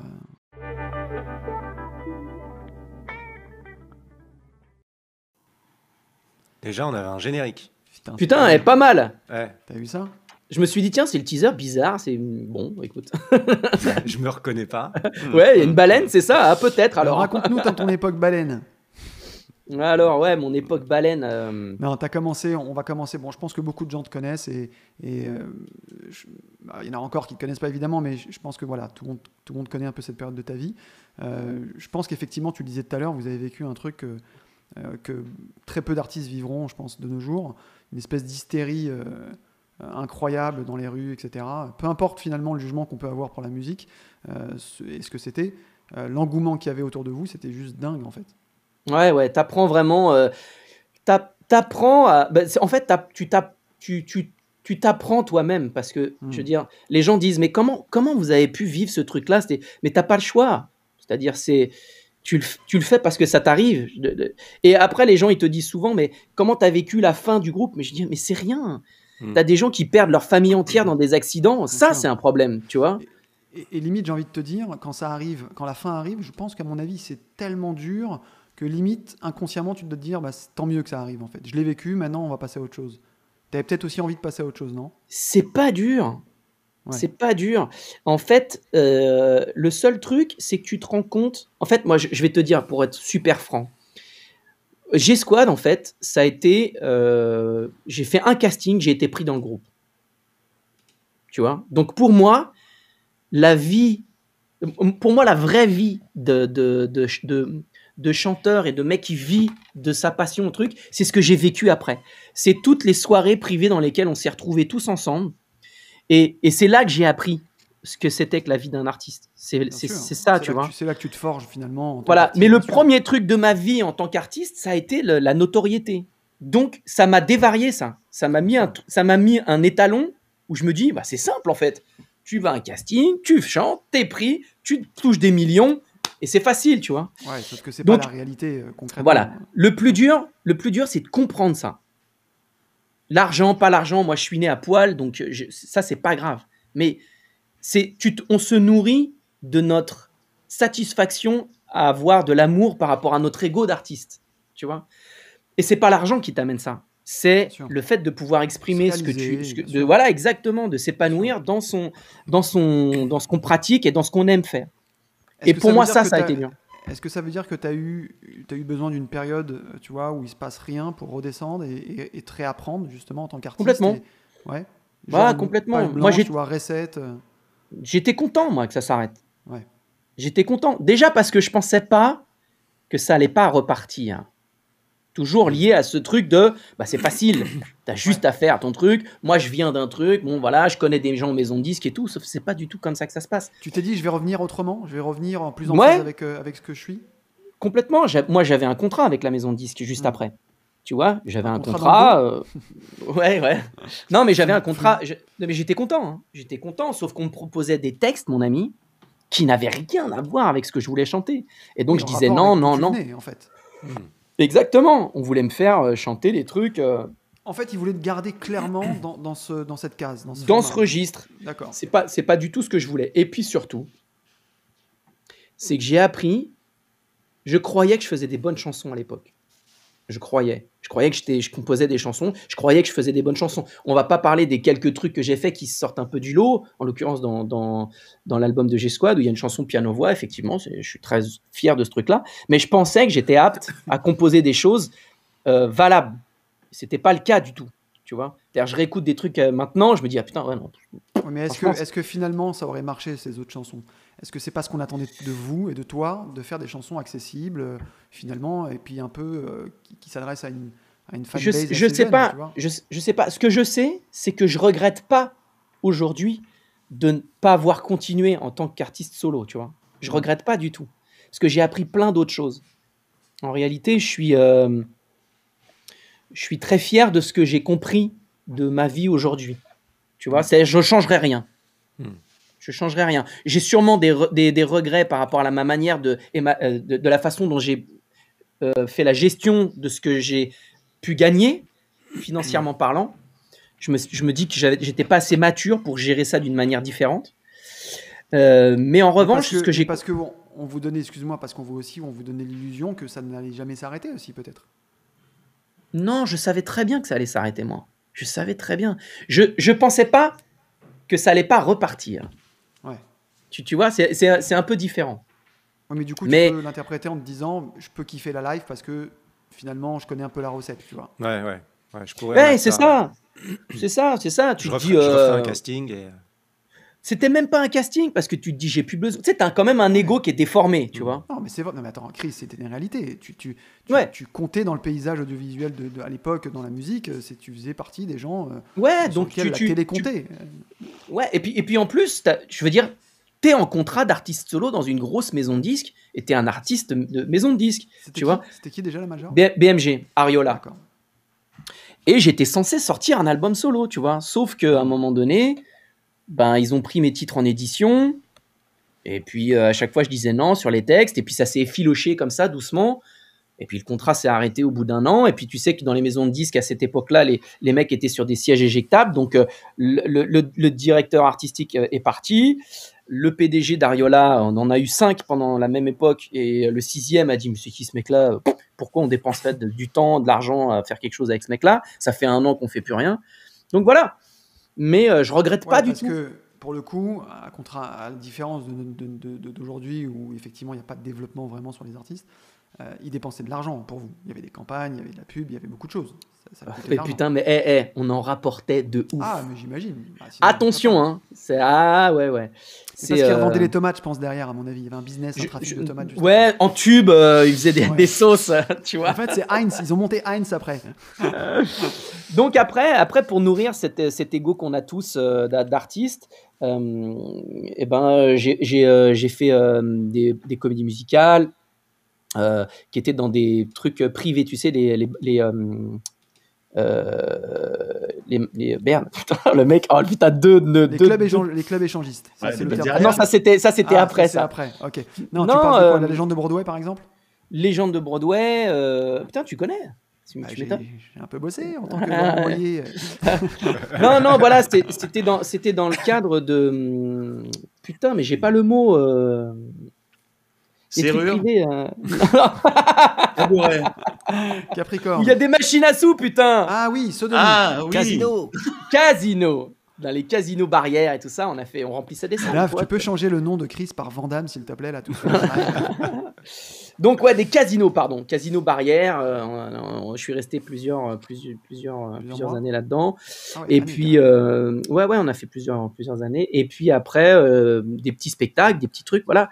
Et en, et en parallèle, puisque vous le savez aussi, j'ai fait beaucoup de réalisations de clips et de, je me suis mis Yes. dans l'image et la photo. Yes, je voulais, en, je voulais en venir, alors à moins que tu aies encore d'autres choses à dire sur l'époque euh, J-Squad. Non, mais- non, mais je dois, je, dois- je dois mettre vraiment en valeur cet aspect de ma vie qui a été les soirées privées, euh, vulgairement appelées les feugeries, qui m'ont vraiment, euh, qui m'ont appris déjà à chanter, parce que je chantais, je savais pas chanter, euh, qui m'ont appris le métier d'artiste et, euh, et qui m'ont euh, euh, fait connaître tout un monde qui est pour, qui est pour le coup le vrai monde. Parce que les gens se disent ouais si tu passes pas à la télé t'es pas t'es pas un... quand est-ce que tu passes à la télé? On l'a tous entendu nous tous nous nous Ouais, nous. Fait- Faire de Voilà. la musique, c'est aussi, euh, des fois, aller chanter dans un petit endroit devant C'est- 40 personnes, et c'est aussi ça, faire de surtout- la musique. Et c'est surtout, surtout ça Surtout Bien sûr, ça. évidemment. Et j'en suis très fier parce que c'est là où j'ai appris, euh, j'ai connu des gens formidables, vous en faites partie, et, et, euh, et j'ai appris le métier, quoi, tout simplement. Parce que, parce que chanter en playback devant, devant euh, 50 000 personnes, c'est facile. C'est facile. et puis faire le, et danser, c'est facile. Tu vois Euh, mais en revanche, chanter euh, dans, de- de- dans un mariage, à te faire des LOI ou euh, des, euh, des euh, Reason ou des trucs comme ça, là, euh, là d'accord. là, on Ouais, parle et puis, et puis c'est vrai qu'il y a une exigence, et puis tu es face à un public qui est, oui, Complètement. qui est- qui est- qui est devant toi. Ça fait partie de bosser. Tu le disais tout à l'heure, et je le disais en, en amorce dans, dans la présentation, euh, et nous on le sait parce qu'on te connaît, tu es un des mecs qui, fait le plus, qui maîtrise le plus de choses que je connaisse. Il y a plein de gens qui font plein de choses, non mais c'est vrai, il y a plein de gens qui font plein de choses, mais ils les abordent, tu vois, un peu de loin ou un petit peu à moitié. Euh, tu disais tout à l'heure que tu réalises euh, des clips. On a, on a pu, on a eu la chance de bosser ensemble. Ouais. Euh, tu réalises des clips et enfin, tu déchires là-dedans. Et je sais que tu as bossé. euh, euh, alors, nous, on n'est pas des vraies références, mais pour le coup, tu as bossé sur le clip de Moran, par exemple, euh, Ouais. sur le, le titre Armstrong. Je crois que c'était avec euh, Guillaume Cosson. Ouais, voilà, putain, bien. J'étais euh, euh, j'étais premier assistant euh, du, du, du- du clip. Voilà, j'étais pas réalisateur, mais euh, un très gros clip. clip. Ouais, ouais. c'est un- c'est euh, en tout cas l'équipe avec laquelle je travaille. C'est vraiment des mecs, des, des, des pointures, vraiment des grosses, grosses pointures, et ils m'ont fait l'honneur de me prendre dans leur équipe. Donc, je suis, c'est valorisant parce que j'ai pas de formation académique, je suis, euh, je suis autodidacte, et je pense aujourd'hui que être autodidacte, ça a une valeur euh, certaine dans le sens où tu, tu, tu es autodidacte parce que tu es passionné. Et sans passion, pour moi, tu ne peux pas e- être excellent. En tout, en tout cas, euh, toucher un, un- un certain domaine d'une manière euh, qui fait que, que tu plais, tu vois. Bien sûr. Euh, si tu, si tu, et c'est pour ça d'ailleurs que, que tu vas avoir des autodidactes en maths ou en géographie ou en ce que, ce que tu veux, tu vois, des mecs et qui sont malheureusement pas reconnus euh, par, nos, par, nos, par nos pères euh, parce que voilà, ils sont, ils sont pas passés par l'académie euh, qui, qui, qui- te donne certains titres, mais c'est des mecs qui sont excellents, quoi. Donc, Bien sûr. donc euh, ouais, je Du suis coup- très fier d'être autodidacte. ouais. Du, du coup, la réal, la vidéo, c'est vrai que ça a été euh, finalement en, en parallèle. Ah, T'as dit Siri dans ta phrase, non? Putain, je sais pas. On est en train de faire une interview de Siri en fait. Tout à l'heure, il y a Siri, il va laisser un message sur YouTube. Je ne suis pas sûr de comprendre. Je ne suis pas sûr de le connaître cette personne. Euh, non, je te disais du coup la réal, la vidéo, c'est un truc que finalement qui t'a accompagné longtemps et, et qui, a- qui est devenu euh, en parallèle un vrai job quoi, un truc. sur Un vrai job. un vrai job et je pense que ça m'a. Mais je pense qu'on connaît tous ça. En fait, la- le- la- l'avantage de la vidéo ou de la photo, c'est que c'est un- une satisfaction qui est immédiate. C'est-à-dire que dans la musique, bah, il y a plein d'étapes. Euh, je veux dire, euh, là aujourd'hui, euh, on arrive tous plus ou moins à faire des mix, des trucs, tu, vois, bon, ça, ça- qui tiennent la route, mais je veux dire, le- la vidéo, tu filmes, tu montes. Enfin, c'est un peu le même principe, mais il y a une espèce de satisfaction qui est, qui est tout de suite, tu Ouais, vois. il y a un instantané, il y a clairement. Tu un peux, ouais, voilà, tu peux faire un produit fini, euh, voilà, le lendemain, ton montage il est fait, tu le regardes, c'est beau, tu. Il y a un côté, euh, et, et- et c'est ça un- aussi un peu qui m'a nourri, c'est, c'est que je me suis dit tiens, je vais me servir d'une de mes passions pour, euh, pour justement être satisfait, voilà, satisfait tout de suite. Hmm. Je veux que ce soit tout de suite. Tu l'as, tu l'as fait pour toi au début ou, tu, ou l'idée c'était vraiment de développer une compétence, mais ou, ou est-ce que vraiment tu l'as fait pour toi, pour, euh, pour Non, servir ton projet, etc. ou- Non, non, mais c'est-à-dire, c'était même pas un projet, c'était pour que du plaisir Ah, tu personnel. fais- c'était tu même. fais ce que t'aimes et après tu, Voilà, tu vois que ça c'était- plaît à d'autres. quoi. Et d'ailleurs, je n'aime pas du tout bosser avec des clients. Pour, pour moi, je suis un, pour moi, je suis un Le rap- Le partenaire. rapport, tu veux dire. Ah, là, rapport là, tu viens, là, tu viens de te préparer 10 ans de, de bénévolat. voilà. Non, non, non, mais je m'en, je m'en, non, non, je m'en fous complètement. Je m'en fous complètement. C'est-à-dire que la personne qui va me demander de faire un truc, je veux que ce soit un partenaire. Je veux pas de rapport. euh, de- je veux pas être subordonné à cette personne. On est des partenaires. Tu vas me payer pour quelque chose. Je sais que tu, je- veux que tu me payes pour que tu aies une exigence par rapport à mon travail. Mais je veux qu'on soit des partenaires. Tu n'as pas à me dire fais-moi ci comme ça, fais-moi ça comme non. C'est- Parce que on t'es va dans une on- démarche, t'es dans une démarche créative, clairement. Ouais, c'est pour ça que j'adore, j'adore, j'adore bosser avec des potes. La plupart des Mm. trucs que je fais, c'est avec des amis. C'est des gens qui me contactent, qui disent Putain, moi, j'ai entendu parler de toi, moi, je- de, de- de telle personne, etc. Je dis attention, moi je travaille comme ça. Je- et d'ailleurs, il paraît, il paraît que tu prends pas d'argent. euh, et très souvent, hein. Non, mais très souvent, très souvent, je prends pas. Je peux, je- Enfin, Oui, si en tout cas, le, ré- te plaît, si le projet te plaît, tu peux ah ouais. le résultat ne vaut jamais ce que tu as payé. C'est-à-dire, c'est tout, ça vaut toujours quatre fois plus, tu vois. Hmm. Euh, donc c'est l'avantage. Mais euh, voilà, je, je veux, je veux bosser avec des partenaires. J'ai- J'aimerais juste revenir sur euh, la partie musique et sur le chant. Ouais. On n'en a jamais parlé vraiment ensemble, je, Mhm. je pense. Mais je me suis posé la question de pourquoi de savoir en 2015, t'as- tu avais fait The Voice. Ouais. Euh, je trouvais ça. Enfin, pour moi, tu n'avais rien à prouver parce que justement, euh, ni, euh, ni musicalement, mais, en- mais, mais parce qu'en plus de ça, tu étais devenu quelqu'un d'extrêmement accompli avec, avec tellement de, de compétences derrière. Mhm. Je me suis longtemps posé la question pourquoi, pourquoi tu avais eu besoin d'aller d'aller faire cette audition. Ben, est-ce que dis. est-ce que vraiment tu as pris du plaisir? Alors, c'est-à-dire, euh, il y a prendre du plaisir dans quelque chose, c'est qu'il faut que ce soit euh, quelque chose que tu maîtrises. Hmm. Sinon, tu prends pas de plaisir. Euh, donc, tu peux pas prendre de plaisir sur un, un plateau télé où euh, c'est pas possible. Plateau télé où tu, où tu te mets en avant, euh, tu peux, tu peux, comme ça s'est passé, tu peux avoir des gens qui se retournent pas, etc. Il y a aucun plaisir là-dedans. Ouais, il y a Tu plein vois de choses en plus de la musique là. C'est pas du tout de la Ouais, musique, ouais. c'est de la télé. Voilà, mais j'en suis pleinement conscient à ce moment-là, tu vois, il n'y a, pas Mm. de- y a pas de souci. Le seul truc, c'est que pourquoi pas? Tu vois? C'est-à-dire l'histoire aurait, aurait pu être différente. Les gens Est-ce que tu pu... eu besoin Est-ce que tu l'as pris en te disant euh, j'ai énormément changé, j'aimerais bien quand même que les gens me voient tel que je suis maintenant. Est-ce que tu as eu ce besoin-là en fait? Non, pas spécialement. C'est comme quand tu grattes un truc. euh, euh, on, on a, on a tous joué au loto une fois. Tu vois ce que je veux te dire? Tu, C'est tu gagnes ou tu gagnes pas. Le seul avantage, c'est que là, tu grattes ton ticket sur une scène où, tout le monde va, va le lendemain un peu rigoler parce que t'as pas, t'as pas eu euh, les trois étoiles et, euh, et les, les deux poules. Tu vois Donc tu l'as Donc- pris sans pression. Tu l'es- tu Mm. t'es dit, j'ai rien à perdre. T'as as une pression qui est liée à toi-même parce que tu as envie Ouais. de bien faire. D'ailleurs, j'ai revu la presta, c'était c'était vraiment pas bien. Mais, euh, mais, mais, mais tu le prends comme un espèce de raccourci dans un jeu vidéo. Tu vois tu, tu, tu, te dis, tu te dis, si je trouve le, le- le- la grotte tunnel, sous la euh, cascade, Je nique tout le monde. bah oui. Et puis du coup, tu deviens un espèce de gars. Putain, t'as vu le mec, il a fait Voice the Voice, il revient et truc, il album et tout. Enfin, pourquoi pas Tu vois ce que je veux te dire? Ah non, moi encore une fois, j'ai pas de. Non, non, non, je sais que t'as pas de j'ai jugement. Pas d'a priori Je- sur The Voice parce que je pense que c'est fait partie. Un jour, Michael me disait ça, il me disait, on en avait parlé, et puis il me disait, euh, lui-même avait eu une discussion avec un gars qui lui avait expliqué que en fait, c'est les nouveaux canons de, de- de notre société et que du coup, il faut aussi savoir jouer avec ça et, et s'en Oui, servir. oui, tu sais, moi j'ai beaucoup de respect, et vous, tout- il y a sûrement beaucoup qui vont me trouver bizarre. J'ai beaucoup de respect pour ces gens de la télé-réalité qui en, qui en ont fait un métier.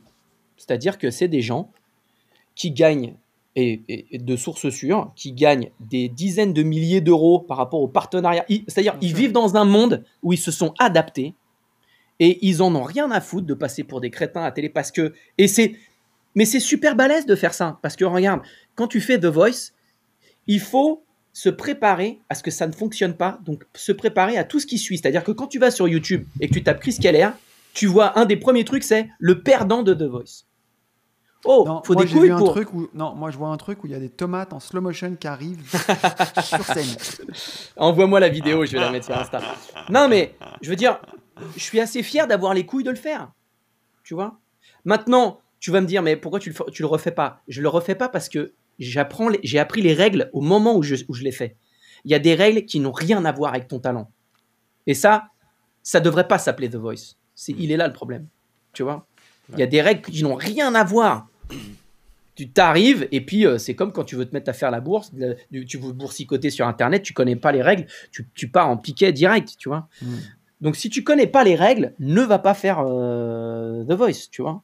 Il faut connaître les règles. Tu peux être le meilleur chanteur du monde et puis euh, être le- la, la risée du public, quoi, tu vois. Mm. Donc euh, oui, je l'ai fait par, par rapport à un besoin. Je me suis dit attends, peut-être il y a un truc à faire, tu vois. Ça n'a pas marché, ça n'a pas marché. Euh, qui- qui c'est qu'on n'entend pas bien? C'est moi t'ai- ou c'est je t'ai monté un peu, je t'ai monté un peu. Ok, d'accord. Moi, je t'entends très bien. Ok, moi aussi. A priori, je m'entends très bien avec moi-même. Et moi, je m'entends bien avec David. Moi, je vais rentrer. Ça tombe bien, frère. T'es déjà chez toi. Euh, en Ah, parce que 2015, t'es chez toi là putain, c'est. Cette déco de merde là de, de Mondial Moquette, c'est chez toi Tu recommences, toi, regarde la porte qu'il y a derrière toi, regarde la gueule qu'elle a. Eh, attends, moi j'ai changé de décor. Tu te rappelles celui d'hier Enfin bref. Chez Il n'y a pas un screenshot, il y a pas un screenshot de la. de- Ah, Ah je, ouais, je pourrais trouver ça, mais je sais pas si c'est très réglo. Bah, Ouais, franchement, je pense que. Ouais. Euh, Ok, euh, en 2015, en 2015 tu, tu, vous lancez euh, euh, Génération Boys Band. Qui, moi? Tout à fait. Putain, euh, 2015, putain, ça, ça va vite. Hein. 2015, Oh ouais. Ça fait déjà, ça fait déjà 6 ans. Ouais. Ouais, ouais, ouais, ouais, on lance Euh, Génération Boys Band. C'est pas moi qui le Qui lance. c'est voilà, qui c'est qui, est- qui, a- qui est, qui est au début de cette histoire et qui c'est qui a l'idée de faire ça? Euh, c'est un mec que je trouve formidable. Et je le dis du fond du cœur. C'est euh, Franck des To Be Free. D'accord. Je sais pas si quel- quelques-uns quelques-uns d'entre vous l'ont l'a rencontré déjà, ce- cette personne. Non, pas eu l'occasion, aucun. Une fois, moi, sur un ring, je l'ai mis KO, mais je, je- à part ça, rien de. Euh, eh ben, c'est euh, c'est c'est vraiment une personne. Maintenant, pour le connaître depuis, de, de- personnellement, depuis 2015, c'est C'est un, un mec bon mortel. Oh bon gars. putain, mais laisse tomber quoi.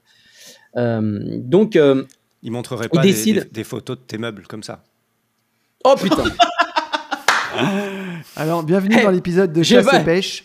j'ai 22 kilos de plus. Alors, Comment soir, on Michael il est content Comment il est content, Michael? Ah, mais tu m'as fait la semaine Oh là non, parce qu'on avait, on avait ça et Non, mais entre Chasse et Pêche et l'autre, la Charlie Chaplin en 1763, là.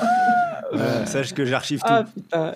Euh, donc, euh, euh, il décide de m'appeler pour monter un groupe qui, qui va être un petit peu la, la Dream Team des boys bands de l'époque. Euh, et puis, euh, euh, il fait, il- on fait Génération Boys Band. Donc, on ne connaît pas, le, on sait pas le, le- le nom qu'on va avoir au début. Qui est mort de rire.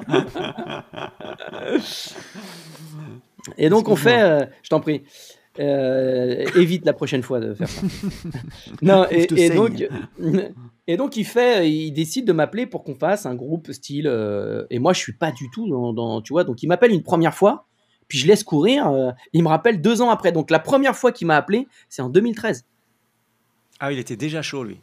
Il était déjà chaud en 2013. Et donc, il me rappelle en 2015. Et je dis, ah, pardon, euh, j'ai zappé. je viens de voir, je viens d'écouter ton message. Il me dit, bah alors, qu'est-ce qu'on fait Mec, deux ans après? Et euh, je dis, bah vas-y, bah, bah, faut trouver quelqu'un d'autre. Et donc, on cherche dans les boys bands euh, ceux qu'il y a, tu vois. Donc, bah, il y en a pas beaucoup. Bah, les- tes collègues de tes collègues de J-Squad, eux, ils étaient où? Ils, étaient, ils avaient tous fini au rectum euh, dans le, dans le 20e Ils sont toujours en train de ramasser les tomates de trucs. Non, euh, écoute, alors, euh, Gérald, je sais qu'il était aux États-Unis. Je crois qu'il est rentré en France, mais j'ai pas. Je sais pas en fait euh, réellement. J'ai pas trop Il n'y a, de. pas eu- il y a pas eu de contact. de nouvelles, était non. Marlon, on s'envoie des messages, parce que lui il habite au Portugal, on s'envoie des messages à Noël et tout ça. Et puis, Mika, lui, a disparu, mais même, je pense, pour lui-même. Ah ouais, ouais, il est ah, impossible de savoir où il est. Et puis, euh, et puis euh, du coup, euh, le dernier qui est Andrew, je, je, je vais rien dire sur, ce, sur cette personne. Parce que, ouais, ouais, je vais rien dire sur cette personne. J'ai rien contre, contre lui, hein, du tout. Mais il, il est devenu. Ceux qui veulent savoir ce qu'il est devenu vont chercher. Vous, vous allez, Bon, vous allez voir pris- Andrew vous avez pris des chemins, des chemins différents, on va dire. Oui, vraiment, vraiment, vraiment. Il est euh, devenu hétéro, tu te rends compte? Enfoiré Non, je pense qu'il est, ma- je pense qu'il est malade. Mal dans sa peau. Ah, oula. Ouais, je pense qu'il est malade. Je pense qu'il est malade et euh, voilà, je m'étalerai pas sur euh, par, res- par respect. Ouais, par respect, ouais. Ouais. Et donc, euh, donc on a commencé à faire ce truc et puis euh, on s'est dit, mais attends, il manque un gars, on va pas venir à deux, ça va être ridicule. Et, euh, et donc on a demandé à euh, Alan Théo, qu'on appelait le, à l'époque le boys band à lui tout seul, parce qu'il avait tous les attributs du boys band, mais bon, il était tout Oui, il seul. a toujours été tout seul, lui, en fait. Voilà. Et, euh, et du coup, euh, il a dit OK, banco, et on a commencé à faire, à faire ce truc-là. Et alors, attends, ça c'était très drôle, parce qu'on s'est dit putain, les gars, on est un mec des G-Squad, un mec des To Be Free, et un mec de Alan Théo. Mon gars, on va revenir, mais tout le monde va nous attendre en limousine, tu vois. Est-ce que, est-ce que tu vois les scènes de désert où tu as les, les- les buissons qui roulent là? Ouais, parce que là, il s'est passé, il s'est quand même passé 20 piges. Voire Mais- plus. Tout le monde s'en fout complètement de notre gueule. Ouais. Mis à part la fanbase qui est restée, qui est fidèle et puis qui est là, tu vois. Mais ça représente 3000 personnes, pas plus. Ouais. Et là, on est en train de se battre contre des mecs et des meufs qui montrent du make-up et qui ont euh, 300 000 abonnés, tu vois. Bien sûr. On n'est plus du tout dans la même époque. C'est plus, ça n'a rien à voir, Hmm. tu vois. Un peu Donc, comme Michael euh, avec sa photo de webcam hier. Voilà. C'est ça. Et Mais donc, il y avait un côté. télé- je crois que vous faites une télé euh, euh, sur, euh, sur le Tour de France, non? Un truc dans le genre? Ouais, ouais, ouais, on a fait. Et puis, euh, ça, c'est le premier truc. Ouais, c'est le premier truc qui a vraiment truc, ouais. lancé finalement, qui a redonné Ouais. une vraie exposition peut-être. Ou donné des idées à des gens de se dire, mais pourquoi Alors- on les referait pas revenir? Un peu, un peu, mais ça a mis du temps. Ça a mis Ouais. deux, trois ans presque. Il a fallu qu'on. Alors au début, on voulait pas faire de chorégraphie, rien du tout. hein. On voulait chanter à la Mireille Mathieu, euh, voilà. Et puis euh, on nous a dit pourquoi vous faites pas de choré? Pourquoi vous faites pas de choré? Pourquoi? Eh ben, Tu es trop vieux, regarde, barbe blanche, euh, c'est ridicule. Mhm. Et, euh, et puis au final, ben, on s'est mis à refaire des chorés et puis ça a donné ce que ce qu'on ce qu'on a fait dernièrement euh, l'année, en tout cas l'année dernière. euh, Enfin, d'abord, il y a un album. Vous, vous sortez un album carrément de ce truc-là? Un Alors, best-of ou- là, alors, alors, on fait pas d'album. Excuse-moi de t'apprendre ta vie, frère. Hein Non, non, non, non. C'est-à-dire, on était parti sur un album, mais le Covid a un peu tout niqué. Et c'est vrai que c'est moi un petit peu qui a foutu la merde. Parce que c'est moi qui ai, tout, qui ai toutes les bandes à la maison. Et c'est moi qui dois organiser euh, les prises de voix et tout. Et à un moment donné, avec le Covid et tout, euh, plus le moral, j'ai un, un peu mis le truc de côté. Donc, on avait un album à sortir. On a fait plein de titres qu'on chante pendant qu'on fait nos prestats, mais c'est pas un album, tu vois. C'est pas un Mm. truc qui est sur un album, etc. Et puis, c'est un album pas de titres inédits, même si j'en ai fait deux depuis. Euh, C'est quoi le Covid? Effronté. Et donc, euh, donc du coup, on est encore dessus, plus ou moins. Ouais, voilà, c'est un peu, c'est un peu moi le fautif pour le coup, Euh, Ok, parce que mais bon, le point, le, le point culminant de ce truc, c'est quand même la tournée euh, Génération Ouais. 90. Et Ah, là, c'est- c'est fat. Là, pour le coup, c'est vraiment fat. C'est ultra des- fat. Ouais, vous Je sur suis sur un-. Oh putain, mais là, mon gars, laisse tomber. En plus, euh, que avec des artistes mortels. Mais quand je te Ouais, dis t'as Menelik et compagnie, des, des trucs Ma- qui étaient ah, cool. à mais après, quand tu, tu, tu un- des artistes mortels. Bon, déjà les titres parce que c'est des trucs de l'époque et tu te dis, oh là là, c'était vraiment bien, tu vois, Ouais, ça grouvait. de- collectif, tout le monde connaît. Mais ça pourrait être des connards. Tu vois, Mm. en tout cas, ce que tu estimes être un mec euh, qui correspond pas à ton cercle de, de, de- tu vois, d'at- d'atomes crochus, quoi. Mais en c'est fait, que des mecs bien. mortels. Que des mecs mortels. Je veux dire, euh, Moïse, euh, espèce de. On sait. Moïse, les gars, je vous le dis, hein, on sait tous qu'il chante bien. Mais mon pote, tu sais pas à quel niveau c'est un tueur à gages. Si, Hmm. si, euh, le, le coup de la mer, là, quand il ouvre en deux et tout, si, si, on connaît tout. Non, non, mais Non mais attends, le mec il se chauffe jamais, il se chauffe jamais, il vient, mais il, ch- mais putain, mais c'est un, un- je veux dire, on sait tous ici la présence que c'est qu'un bon chanteur, mais lui mon gars, mais c'est un truc de malade. Enfin bon bref, je Ouais, le, je le mets, je le mets, je le mets vraiment sur un piédestal, ouais, vraiment. Donc euh, c'est, c'est, ça a été la source de motivation, c'est ça dont j'ai besoin pour faire ma transformation physique qui a été euh, transition, ma Yes. transformation physique qui a été euh, épique pendant, pendant deux ans et qui, qui m'a pris, qui m'a permis de tenir le coup. Parce que je pense que, parce que j'ai appris beaucoup de choses hein, sur la- le physique et la muscu et tout ça entre temps. Si tu veux obtenir un résultat, si t'as pas la raison, c'est impossible. Bien sûr. Si tu as juste la raison d'être un kéké sur, euh, sur euh, j'ai rien contre les kékés, parce que j'adore le faire, sur Instagram, pas tu suffisant. ne peux pas. C'est pas suffisant. C'est pas suffisant parce que quand t'arrives la raclette ou la ou la, la galette des rois, c'est impossible que tu résistes. C'est trop bon. Mais là encore, tu fais, tu fais les choses super bien. Tu, vas, tu, tu contactes euh, un des plus gros influenceurs sur YouTube Ouais. euh, Mm, qui, qui fait des vidéos sur, sur la muscu.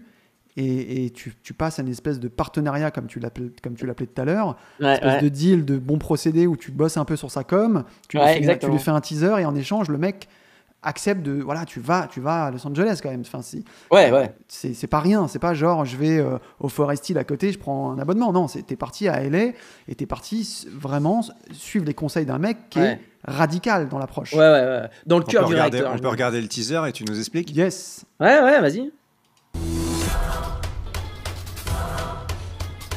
Sais que je suis honnête, hein. Et ça va faire mal, hein. Alors, objectif. Il faut que tu nous montres comment que tu es, bien sûr. Ça, c'est dur, les, les amis. J'ai mangé n'importe quoi. Et maintenant? Ah, Elle adore. Est-ce qu'on peut, Chris, est-ce qu'on peut euh, dévoiler, parce qu'il n'y a, pas- il y a plus de suspense, est-ce qu'on peut montrer un avant-après tout de suite en photo? Oui, oui, bien sûr, bien sûr. Que les gens ouais. comprennent quand même euh, euh, d'où tu pars, c'est-à-dire en mode brioche dorée. Et, euh, Exactement. et à, la, et à la fin, tu es quand même bien, bien sec. Ouais, ouais. Oui, oui, euh, ça a été, euh, ça a été deux ans de travail que j'aurais pu faire en un, parce que j'ai fait des erreurs en fait. J'avais encore, on a tous des notions et des idées préconçues sur la manière dont fonctionne le corps. Et, euh, et ce coach-là, pour moi, a été l'avocat de mon corps. C'est-à-dire, on ne connaît pas la loi, donc on prend un avocat pour se défendre. Tu connais pas ton corps. tomates. Ouais, mais vraiment. Tu connais pas ton corps, donc faut que tu prennes un mec qui connaisse, tu vois, tout ton aspect hormonal, surtout à nos âges, tu vois. Enfin, je veux dire, on a, une, on a euh, des, taux d'hormones qui n'ont rien à voir avec, euh, avec euh, ce qu'on avait quand on avait 25 piges, tu vois. Bah oui. Donc, il y a une manière de travailler qui est totalement, totalement différente. Ouais, 28-48. Donc, euh, Mais c'est-à-dire que non seulement tu as récupéré ton, ton, le corps à 28, de 28 ans, mais même en termes de masse musculaire, tu as l'air vraiment encore plus, plus vénère. Alors, euh, pour le coup, c'est pas que je suis plus vénère, c'est que quand j'ai 28 ans, là, voilà, à l'époque où j'ai bossé, euh, euh, j'ai fait quand même pas mal de muscu. J'ai eu la chance de tomber sur un coach qui était excellent. Puisque, puisque 20 ans plus tard, je me retrouve à faire exactement les mêmes choses que m'avait demandé de faire ce coach. Donc, je me suis, je me suis fait une masse musculaire qui, du coup, est, est- est restée, en fait. En mémoire. sûr. qui est resté en mémoire. Donc, dès l'instant où j'ai perdu du gras, bah, tout est ressorti. Tu vois, le fait de tonifier, ce- ce- parce qu'en fait, tu perds du gras. eh, Bon, il y a tout un protocole, mais tu perds du gras pas avec le cardio. Les gens pensent que tu fais du cardio, tu fais un déficit calorique et tu perds du gras. C'est pas comme ça que Mm. tu perds du gras. C'est la muscu qui te fait perdre du gras. C'est la musculation. Si tu fais du cardio, tu vas, tu vas perdre du muscle et tu vas perdre du gras, donc tu vas perdre du poids sur la balance vas mais tu vas ressembler à rien. Ah. Ouais. Donc, ce qui te fait perdre du gras, c'est la musculation intensive. Intensive. Donc, ça a été très dur pendant. Je suis sur l'écriture du quatrième épisode de la, de la web série qui sera le dernier. Ouais, parce qu'il faut quand même l'expliquer. En fait, en parallèle du coup de cette transformation, tu t'es dit, je vais filmer euh, chaque minute de ma transformation pendant Ouais. deux, deux ans, Ouais, et tu t'es dit, je vais en faire une espèce de web série, ouais. euh, et avec donc vraiment étape par étape, là où tu vas, où en es au départ, et ce vers quoi tu vas tendre. Euh, et du coup, on peut le découvrir sur YouTube. C'est Ouais, hyper, super bien tourné, ouais. Hyper bien tourné, monté. Euh, Il y a beaucoup d'e- d'effets spéciaux. C'est juste ouf. Et il y a Et plein tu d'humour. commences, et tu commences Mm. d'ailleurs ta vidéo euh, avec une espèce de, de- déjà d'antagonisme entre un ange et un diable. Et, Ouais. et c'est un peu ce que tu vas vivre finalement pendant deux ans, c'est-à-dire les moments de doute, les moments où tu vas céder, et puis les moments où tu vas trop motiver. Finalement, tu viens illustrer un peu ça en fait. Ce combat qui est- Complètement. qui est Je, compliqué. je- je parle, je parle de ce gars qui est, qui est à l'intérieur de nous tous et qui t'en- qui te, qui te, qui t'empêche de, de- de- de- d'obtenir. Excuse-moi, Chris. Ouais. Ensuite, on peut voir les transformations de chacun, genre David, et après. Alors, Allez, j'ai j'ai juste un truc à dire par rapport à ça. Moi, C'est je me suis que coupé les cheveux, moi. c'est que depuis euh, le Covid, j'ai repris 10 kilos. Entre la photo, la- euh, voilà, j'ai D'accord. repris 10 kilos. 10 kilos parce que je peux plus aller en salle et que du coup, ben, même, si- même en mangeant normalement, je peux plus avoir de déficit calorique parce que ton, ton, tu, tu, tu peux plus t'entraîner comme tu t'entraînais. Et donc forcément, euh, tu reprends. quoi. Donc j'ai repris 10, j'en avais perdu 17 et j'en ai, j'en ai repris 10. Mais ça, ça ira pas plus loin. Parce que là, voilà, ça va bien. Euh, donc oui, effectivement, sur ces vidéos, je parle de cette espèce de démon qu'on a, qu'on a en chacun de nous, qui va avoir euh, cette espèce de monsieur défaite et qui est, qui est là en permanence. En fait, monsieur défaite, il est là et, et puis euh, il, il te met des bâtons dans les roues en permanence, mais, mais quelque part, c'est toi qui le pilote. Enfin, il faut voir la, la- la- la série, mais, euh, mais le dernier épisode sera le combat entre lui et moi. Et ce sera du sérieux. Je vous dis que ça sera très sérieux. Mais c'est très long. C'est pour quand ça? Parce que du coup, euh, c'est long à monter, j'imagine, et à produire. Alors, alors, Euh, c'est là, là, j'ai dépassé les bornes, clairement. Euh, T'es redevenu gros. non, non, j'ai dépassé les bornes en, en termes de, de- de délai de. de- j'avais- saisi. Ouais, ouais. Mais, mais non, mais euh, très, très, très franchement, c'est-à-dire que les gens qui étaient prêts à voir le quatrième attendent depuis plus d'un an, tu vois. Enfin, je veux dire, depuis qu'on est en confinement, en fait. Ouais. Ouais, mais Tu vois, depuis qu'on est en confinement, parce que j'ai dû subvenir, euh, euh, un peu comme nous tous, à trouver des solutions pour mettre de la bouffe dans le frigo. Donc, tu peux plus euh, faire des trucs gratos, Ouais, à passer du priorités ont temps. changé. Voilà, les priorités ont totalement changé. Et, euh, et du coup, euh, ben, il était en gestation pendant un sacré bout de temps, mais ce qui est pas plus mal parce que je vais me servir un petit peu de ce que, de- des kilos que j'ai repris pour remettre une couche et peut-être faire un cinquième épisode, mais qui parlera d'autre chose. Mais euh, voilà, c'est euh, et ça a été vraiment. J'ai appris encore une fois beaucoup sur moi-même et effectivement, maintenant, tu peux, tu- ce que tu dis est vrai. Quand je me mets dans un truc, c'est à fond. Je peux pas faire autrement en fait. C'est- Mais dès l'instant où tu as la raison, c'est assez, c'est dur, mais c'est simple. Tu vois, c'est une chose simple à, à- à faire, mais c'est dur à, à faire physiquement. euh, voilà, c'est un vrai effort, quoi. Tu vois, Faut, faut, faut un vrai déclic. Ouais, faut un vrai, faut un vrai déclic, mais il faut une vraie raison. Et ça a été la tournée en fait. Tu vois? Je veux dire, Oui, sur la tournée, j'enlève, j'enlève mon t-shirt. Tu peux pas l'enlever ton t-shirt euh, Ouais, en sur la dernière un- date, en fait, t'enlèves ton t-shirt. Ah bah ouais. Pas la dernière date, sur toutes les dates. Ah, J'ai enlevé mon t-shirt sur toutes les dates de la tournée. Donc la première date, il fallait que je l'enlève. Donc j'avais une date précise, une heure précise. Et ça, ça a été un cadeau, vraiment. hein. Parce que quand t'en peux plus, tu te dis vas-y fuck, euh, je le fais pas, tu vois. Je, je fais pas mon cardio, je fais pas ma muscu. Putain, t'as cette date qui vient et fait ah, mon gars, oublie pas que tu vas avoir être un, un- tu vas être un pied de porc vinaigrette euh, sur scène euh, le 29 novembre, tu vois. Donc euh, Bon, après, après, il y avait aussi tes exigences, à mon avis, et je pense que les gens, même si tu avais été moins bien, les gens l'auraient pas forcément vu. Je pense que ça, tu avais aussi, un- à mon avis, mis un, un level d'exigence hyper élevé.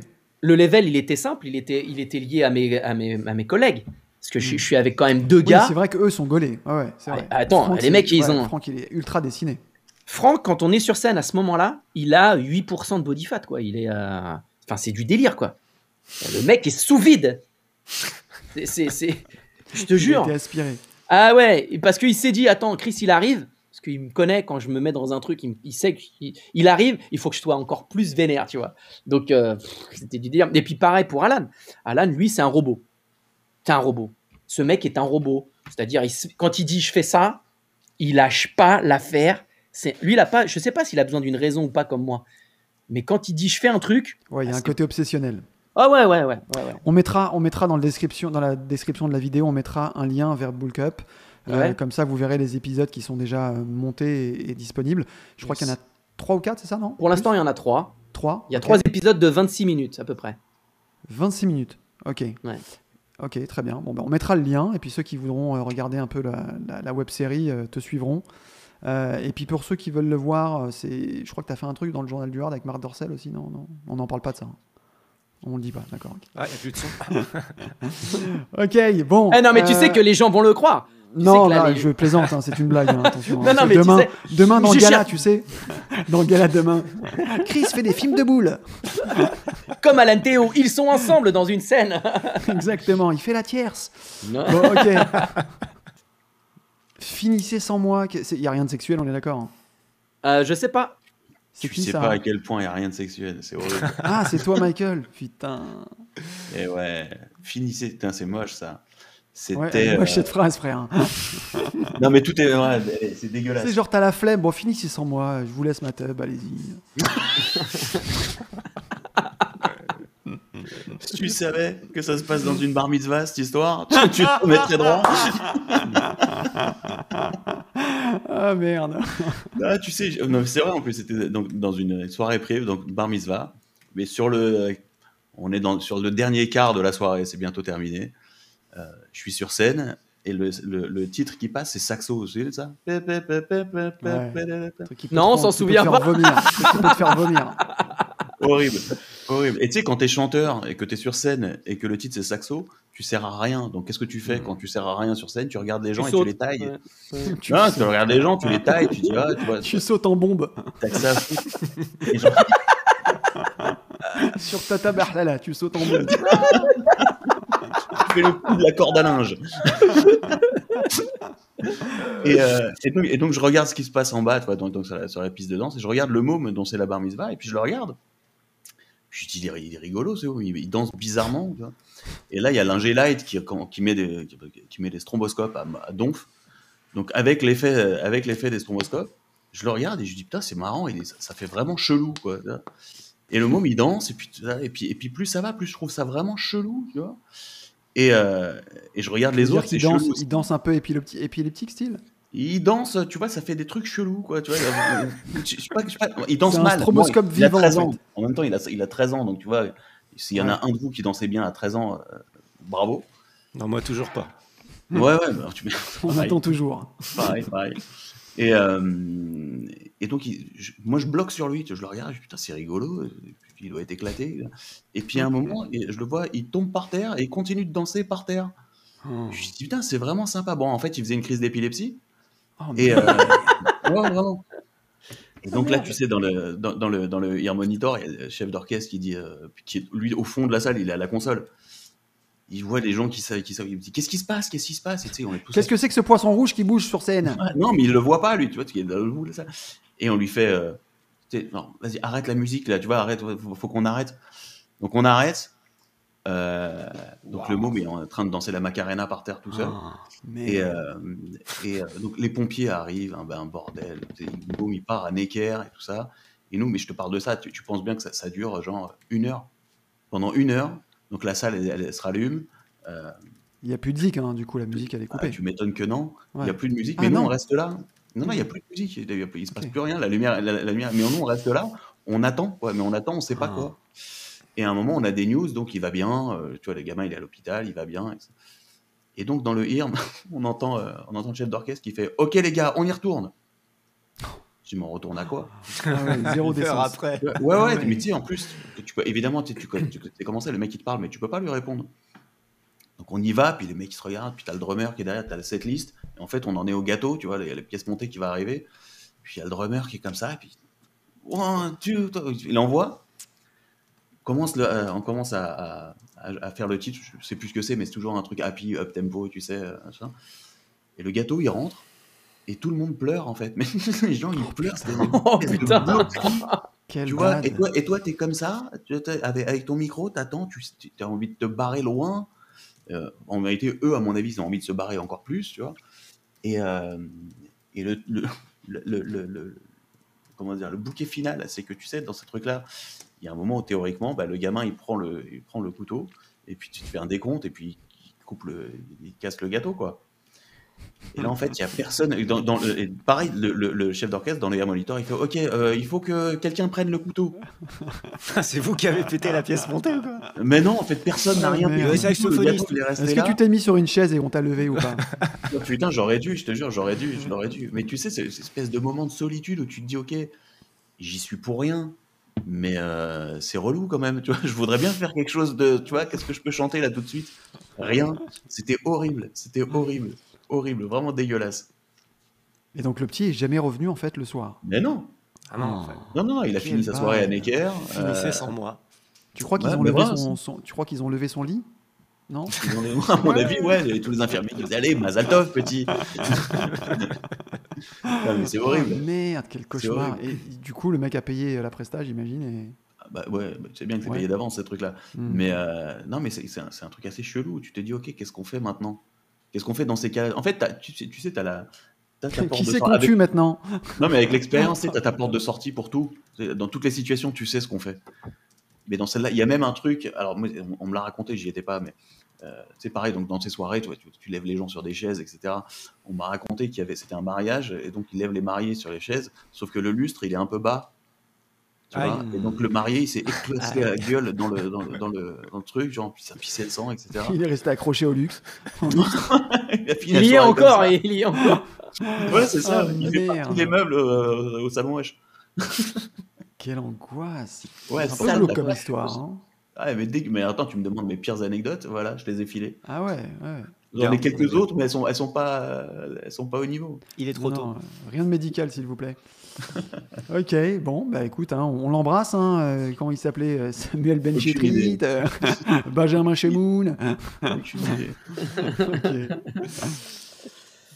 Ah, c'est Wham, ça. Bon, mauvais jeu de mots, mais c'est pas grave. J'y t'en prie, laisse-moi rentrer. Alors, pareil, hein, on est dans les mêmes années que, que ma, ma première histoire. C'est marrant parce que pour le coup, c'est encore une fois avec, euh, avec cette personne que je ne nommerai pas, Ah ouais, qui, vous qui êtes en tue, couple. qui tue des enfants. En fait, je joue, je joue un samedi soir. On a, on a un créneau dans un restaurant à Verneuil-sur-Seine. C'est le trou du cul du monde. Euh, en tout cas, c'est très loin de chez nous. Et en trou euh, du cul, tu t'y connais. Euh, tout à fait. c'est un truc, Les un truc en étoile. et, euh, et et mon père ne peut pas le faire ce plan et il me dit écoute, soit on annule, soit tu trouves un remplaçant. Et j'ai réfléchi, je me dis qui je peux embarquer dans cette galère? Et je pense euh, évidemment à celui qui se fait larguer par sa meuf. et j'appelle Michael, je lui dis écoute, voilà, j'ai un plan dans trois jours, c'est dommage de, de le perdre, surtout qu'à cette époque-là, on était, c'était pas payé beaucoup, mais 150 euros, ça devait représenter euh, un sixième de mon salaire. Euh, et je dis à Michael, viens, on prépare un répertoire, lui il est au clavier, on, voilà, trouve-moi 25 chansons, on fait ça vite. Et, euh, et donc voilà, il vient me chercher. Et, euh, et dans la voiture, déjà, il commence à grogner, tu vois. Vous voyez, il commence à comprendre un peu le caractère du mec, tu vois. J'ai Comment dit c'est un peu faire grogné ça, dit. Ça fait une heure et demie qu'on roule, tu vois. Et moi, je me dis, putain, il a attendu une heure et demie avant de râler. Et au bout d'une heure et demie, tu vois, il commence à me dire, putain, mais on sait où ton plan là? C'est super loin, tu vois, on n'y arrive pas. Bon, moi, je reçois une notif, tu vois, de mon ventre. Et là, mon ventre me dit, c'est le jour. Et là, je dis, non. Bon, il me renvoie une notif, il me dit, non, je te charrie. bon, bref. Oh là là, le, oh putain, le running gag, on est bon. on arrive, on arrive là-bas. Le resto est je- véridique, je vous mens pas. Le resto s'appelle le Blue Note. À croire que je ne joue que dans des établissements où il y a le mot blue, tu vois. Bon bref. J'arrive là-bas donc au Blue Note et on décharge la bagnole. Et quand tu rentres dans ce- ce- cette espèce de resto, ça, ça ressemble un peu à, à un bistrot, tu vois, super gentil, super sympa, les, les patrons, et super joli. Et quand tu rentres dans, dans cet endroit, euh, tout de suite dans l'allée, tu as sur ta gauche des petites tables de deux, et sur la droite, tu as un grand bar avec, euh, tu vois, euh, des vitres, des bouteilles partout, un beau bar. Et quand tu vas un peu plus loin, tu as une petite scène de merde sur la droite, et au fond, tu as une espèce de, de- pièce, de, une espèce de pièce en L qui sert aux gens pour danser, etc. Bref. Donc on s'installe, euh, on installe le matos, on nous sert à manger, tout se passe super bien. Euh, on a un couple d'amis, euh, le frère d'un pote qui vient nous voir jouer avec sa femme, etc. Il se tape euh, 800 bornes pour venir nous voir. On s'installe. Michael, il commence un premier set. Il doit chanter pour la 8, 800e mille fois euh, Sailing de Christopher Cross. Et euh, ça se passe plutôt bien, les gens rentrent, etc. Et à l'en- à l'entrée de, de- de ce bar, euh, généralement le samedi soir, le mec, comme il faisait payer parce qu'il y avait de la musique et qu'il y avait à manger, il, faisait, il y avait un truc un peu select. Et donc, du coup, il y avait un cum, un vigile, une espèce de montagne. Euh, le mec, il devait bosser au Tour de France, faire euh, le Mont Ventoux, euh, tu vois, au mois de juillet. Une espèce d'ogre, tu vois. Et au bout de, je sais pas, peut-être euh, un set et demi, je vois un truc, tu vois, je vois un truc que mon cerveau ne comprend pas. Je vois le cum, le videur, je le vois faire 10 mètres par terre sur le cul vers nous, tu vois. Je le vois comme si qu'on avait savonné la, piste et que le mec avait fait ouais, comme ça, tu sais, genre euh, Springs. et je le vois voler le mec, tu vois. Et devant moi, je vois pas bien parce que je suis gêné, j'ai un pylône qui me gêne. Je vois juste le bar d'un côté, il y avait une espèce de lucarne, et de l'autre côté, je vois les tables des gens. Et là, je, je vois le, le videur se relever et repartir au combat, tu vois. Et là, je comprends qu'il se passe un truc. Et je vois sur la gauche, je vois une chaise, les chaises du bar, qui n'étaient pas des chaises euh, achetées chez Jiffy, hein, des chaises en bois, en, en merisier, un vrai truc, tu vois, un peu comme ton, ton meuble En bois, en bois que d'arbre. derrière, voilà, que t'avais Ouais, derrière ouais. toi. Et je vois les chaises voler sur le, sur le bar, exploser les vitres, les bouteilles, En subliminal en plus. Putain, moi. exploser, exploser les vitres du restaurant. Et je vois à droite, je vois des cums s'interposer en mode super, euh, tu vois, des médiateurs. Genre, non, monsieur, ça ne se fait pas. Biche, je vois des patates dans, dans la tête qui partent, tu vois. Et, et, donc, panique à bord, tous les clients qui se lèvent, ça crie dans tous les sens, etc. Et euh, à côté de la scène, tu avais une autre porte dérobée, et tu as le patron qui débarque et qui me dit il faut, vrai, faut prendre tous les clients, il faut les mettre dans la piste de danse, là, pour danser. Non, pas pour danser, pour, aller au fond du restaurant. Et, euh, et, il me dit voilà, c'est une, famille de. Il y a une famille de gitans dans cette ville, et là, c'est deux frères qui sont connus de la ville. Les mecs, ils ont voulu rentrer, le videur leur a dit non, et eux, ils ont dit, ils ont dit oui. Euh, et du coup, les mecs sont rentrés en force. Et donc, tu as, vraiment un mouvement de foule et de panique qui, qui s'est opéré. Et donc, on se retrouve euh, tous au fond euh, donc, du restaurant, euh, dans, dans l'aile de, de la piste de danse. Et donc, on ne voit plus ce qui se passe. Et là, on entend des bruits de malades. C'est une bagarre de saloon. Moi, je me dis, il y a Bud Spencer qui va arriver. Bref, ça casse de partout, des bruits. Et là, Michael, je le vois, je, me regarde et je, le commence, je commence à le voir un peu, pas s'angoisser, mais il commence à me dire Putain, cette soirée de merde. Et mon piano, c'est sûr qu'il est mort. Il me dit On va revenir là, on va revenir. Le piano, la sono, tout sera mort, tu vois. Et là, quand il me dit ça, alors que c'est dramatique, hein, les gens ils sont apeurés, etc. Tous les deux, on part en fou rire. Et qu'est-ce qu'on fait comme des oufs En mode, euh, pour une vanne, on vendrait euh, notre père, et mère. on, on s'approche, enfin on se met devant dans l'axe pour voir les mecs et on leur gueule Bon, arrêtez les mecs, on va vous chanter Joby Joba. Écoute-moi, on part, on part en faux rire tous les deux. Les gens, ils comprennent pas. Euh, les flics arrivent, les flics arrivent, les, flics immobilisent donc les mecs, tant bien que mal, ils arrivent vraiment une grosse équipe. Ils sortent les mecs du restaurant euh, et le flic rentre et dit, euh, dit euh, au patron, voilà, il faut express sortir tous les clients du restaurant et, le personnel reste ici et vous éteignez la lumière. Donc déjà, nous, on sort de la piste de danse et je vous jure, il y a, un décor de désastre, c'est-à-dire que tout est en ruine dans le restaurant. Et qu'est-ce qui reste Qu'est-ce qui tient debout? Le clavier et la sono. Non, On s'est- dit, on s'en bat les couilles du reste. Bref. Et, euh, et- et donc, ils ont sorti tous les clients du restaurant. Et on est resté dans le noir parce qu'en fait, ils voulaient que- ils voulaient, euh, ils voulaient qu'il n'y ait plus d'activité et qu'au cas où, s'il y avait d'autres gens arrivent, euh, qu'ils aient l'impression qu'il n'y a plus rien. Ils ont, ils ont, on est resté dans le noir comme des clochards dans le restaurant. On a attendu sans rien faire. On a attendu jusqu'à 2h du matin. 2h du mat, t'as le flic qui rentre qui dit Bon, écoutez, a priori, il n'y a pas de mouvement. Vous pouvez partir. Euh, vous pouvez rallumer et partir. On a rangé le matos. Je me suis fait payer quand le patron m'a payé. Je vous, je vous assure. J'ai pas dit un mot tellement c'était gênant parce que j'avais envie de lui dire bah tiens garde pour ta chaise ou pour, ton, pour tes verres. J'ai rien dit. J'ai pris mon cachet. Je suis parti. On est parti. On a rangé le Bah, matos. pour le cachet, c'est la moitié d'une chaise. hein. Voilà, exactement. On est parti et je vous assure, tout le retour, tout le trajet, j'étais mort de rire parce que lui, il a pas arrêté de me pourrir. Ouais, enculé, tes plans de saloon, de cow-boy. J'étais mort de rire. J'étais Non, mais tu mort de rire. c'est une époque où je faisais des soirées privées. J'étais payé à l'époque 300 ou 350 balles la soirée. J'ai- Là, j'ai roulé deux heures pour aller me faire pour, pour aller risquer ma life. Ah, puis il y avait 80 euros d'essence. Et, euh, et puis, et puis, et puis, ouais, et puis tu aurais pu finir avec une arcade ouverte. Mais bon, voilà, juste que je, franchement, ce que j'ai retenu, c'est que malgré ce, ce stress, cette flip, on a quand même sorti euh, arrêtez, on va vous faire Joby Joba. Bande de ouf, on aurait pu se faire démonter la tête. Mais bon, enfin bref, voilà. Ça s'est fini en bagarre de saloon. Ce qui est dingue, c'est que quand on a passé la porte, là, quand on a juste passé une tête pour voir ce qui s'était passé, ouais, c'est vrai, c'était c'était euh, Hiroshima. Voilà, tout était sauf que sauf voilà le clavier et le matos. Mais le, le plus ouf, c'est que sur mon clavier, il y avait mon verre de coca et qu'il Ah, il avait resté. Ouais, le, clavier, le verre de coca et tout, en, en- un centimètre autour de notre dans- dans- de, de notre périmètre, il se passait rien. Tout autour. Ah, c'était la guerre. C'était la guerre. C'était Ah la ouais. guerre. Ah, Next, qu'est-ce qu'on a d'autre?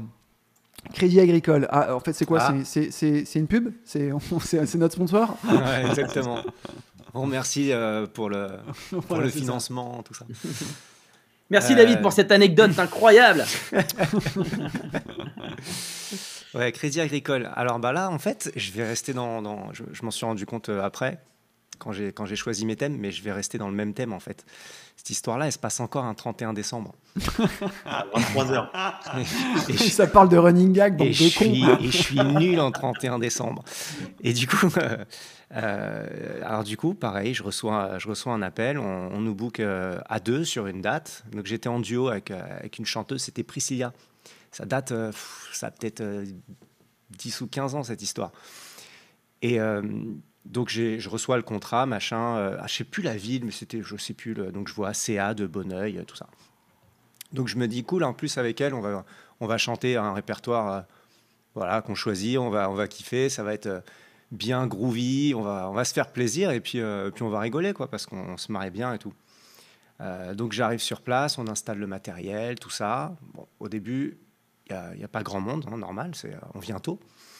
Euh, Il y, a, une vieille dame qui m'ouvre le truc, euh, voilà, on s'installe. Après, avec Pris, on, on commence à manger un petit truc et puis euh, on se demande un peu ce qu'on va jouer. Voilà, on prépare. C'est pas le truc qu'on prépare longtemps en avance. Quoi. On se dit bah tiens, tu chantes ça, je chante ça, et puis après, après voilà, on, improvise.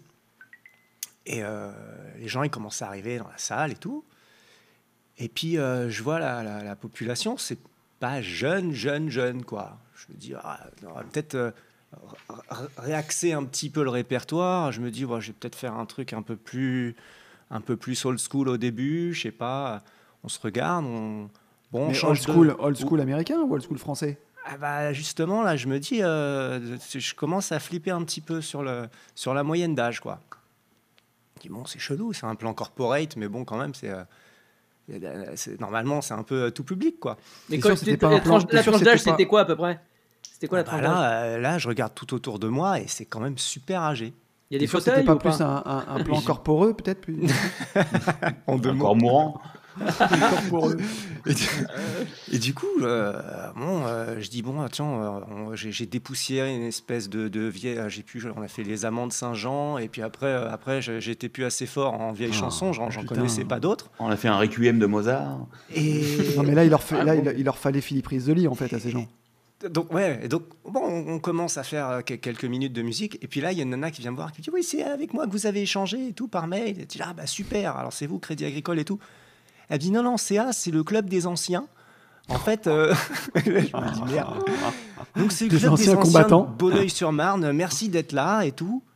Ouah, je me dis ah super, bah de rien du coup. Et euh, elle me dit bah d'habitude tous les ans on fait toujours accordéon, accordéon. Euh, Là j'ai eu envie de leur faire une surprise et, et j'ai pris un groupe euh, de jeunes. Et là je me dis ok. Ah ouais, hors sujet. Oh total. putain. Mais erreur, nous, de, ca- euh, erreur de casting. nous, on savait pas, on n'est pas assez fort du coup. Et euh, alors je, je me dis, bon, euh, qu'est-ce que j'ai en chanson euh, de, de ce, de ce style-là? De mourant. Et puis du coup, euh, là, il est tôt, tu vois, il est, Qu'est-ce genre- qu'on met en fin de vie? Il est 21h, on n'a rien fait et on ne sait même pas ce qu'on va pouvoir faire. Je me dis, bon, allez, je mets ma meilleure cartouche, faut les impressionner tout de suite. Euh, Claude François. Je sais pas, c'est ce que Ah ouais. c'est ce qui je me suis dit Alexandrie, euh, Magnolia, tout ça. J'en mets une. Et là, il y a quelqu'un qui vient me voir tout de suite qui me dit Oh, il y en a marre des boum boum boum là, C'est comme du ça. hein. tapage. Oh, je me dis, Ils ont merde. porté plainte dans la salle, les mecs, ils ont porté plainte. Je pensais que je les avais séduits et tout, que j'avais que j'avais visé juste et tout? Je me suis envoyé balader et tout. Ah, boum, boum, boum, euh, on en a marre. Bah, il retourne à sa place, vénère et tout. Moi, je baisse le son, on cherche, du coup, on cherche des idées, tu vois. Donc, je fais une ou deux tentatives pipées comme ça et là, on me regarde mal. Et à la fin, à la, à la fin, il y en a une qui vient me voir et qui me dit euh, Nous, on veut de la tarentelle. Yes. Mais c'est une tarte, ça. Je me dis Merde, je, je, je suis pas La assez fort. tarentelle, putain. Je suis en galère, la musique elle a déjà commencé, je suis, je suis pas bien. Et puis il faut, faut les faire danser en plus. Ils veulent pas juste une musique qu'ils aiment bien et ils veulent passer un, un 31 décembre. Eux, c'est leur soirée de, de, C'est de peut-être le l'année. dernier. En fait, c'est- T'aurais dû leur ramener une tarentule, ça les aurait calmés surtout. Et il y avait pas, il y avait pas Spotify et tout ça où tu cherches une playlist et puis c'est parti. Donc je me dis bon, allez, perdu pour perdu, je vais sur Apple Music, j'achète une compile de tarentelle, je, je paye ça un bras. je trouve un truc à 50 balles et tout. Je me dis, bah, j'ai 8 heures de tarentelle, super. Et euh, je me dis, bon, j'ai un peu de fierté, je me dis, là, je vais quand même les scotcher.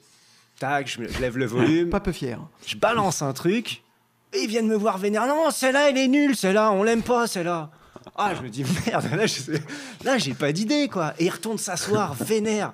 Et il est 21h15, tu vois, la soirée. et Je, je vois pas du tout comment je peux la démarrer. Je mais c'est là, faire. attends, frère, excuse-moi, Oh, mais c'est là que t'aurais dû avancer ton jour de l'an. C'était cette soirée-là. Bonne année et, et, et je sais. Et, et de temps en temps, il y, en- il y en a un qui se retourne de sa chaise comme ça et qui me fait ça. Pff. C'est les seuls signes de, de- de communication que j'ai avec eux.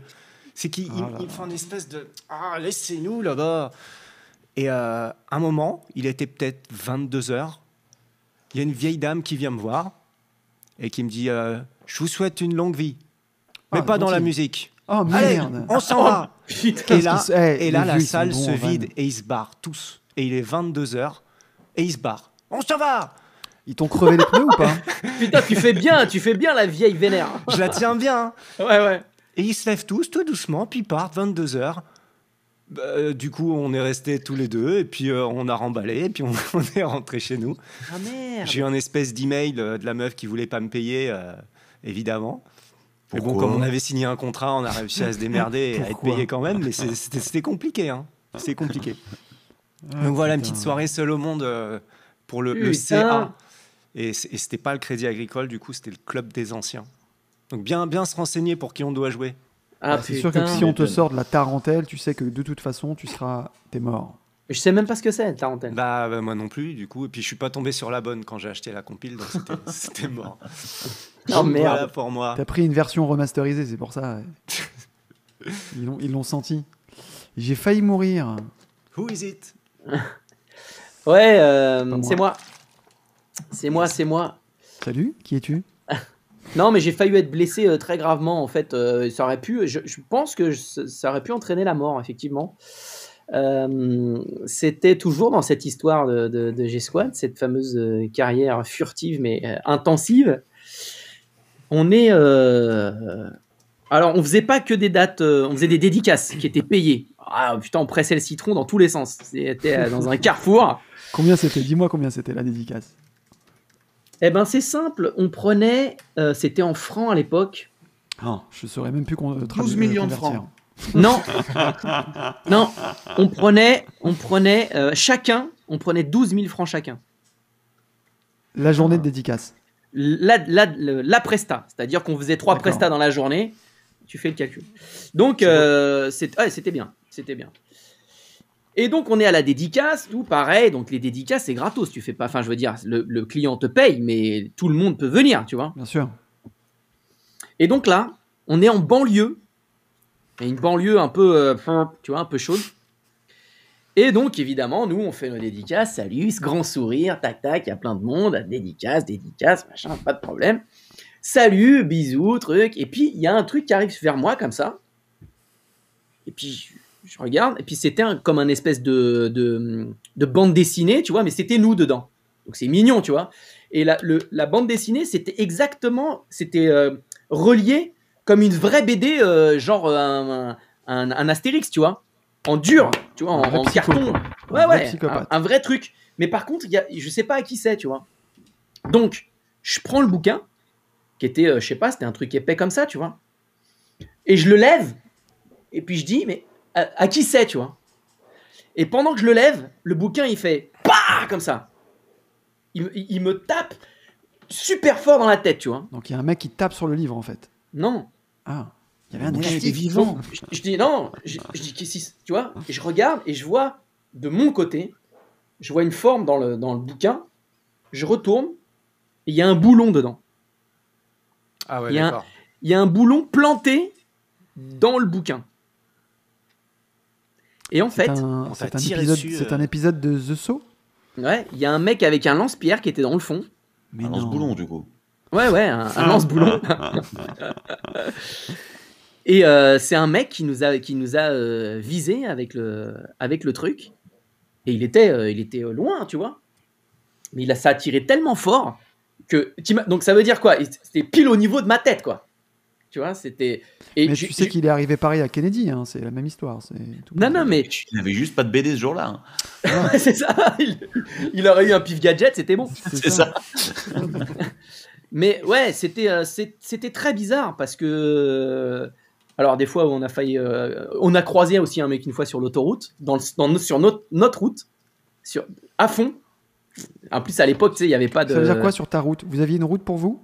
Non, tu sais tu es sur l'autoroute et puis tu traces, tu es en espace et puis tu fais, tu fais tes dates et il y a un mec qui nous a croisé sur notre voie dans le sens inverse. Waouh. Ah de de, de, de ouf.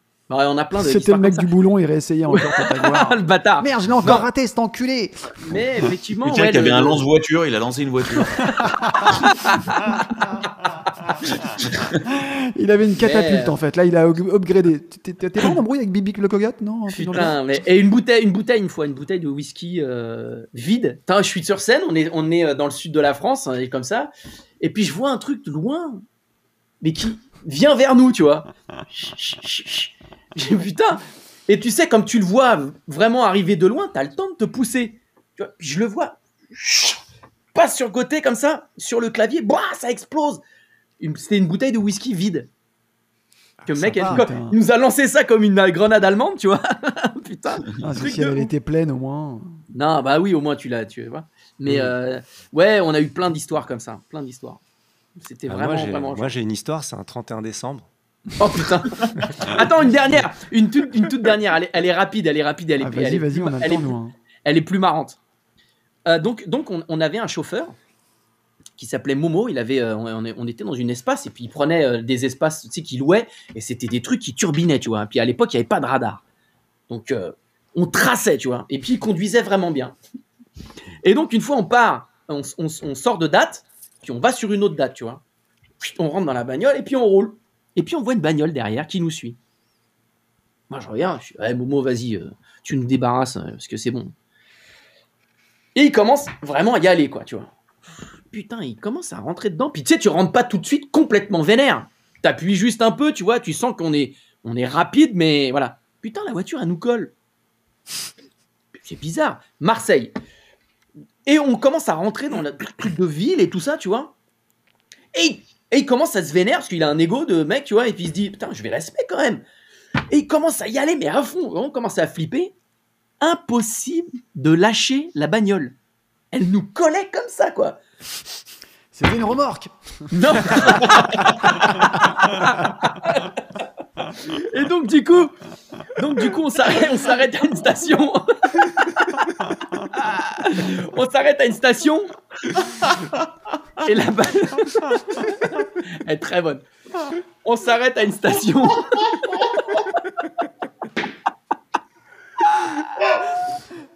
A, il a oublié qu'il avait une caravane en fait.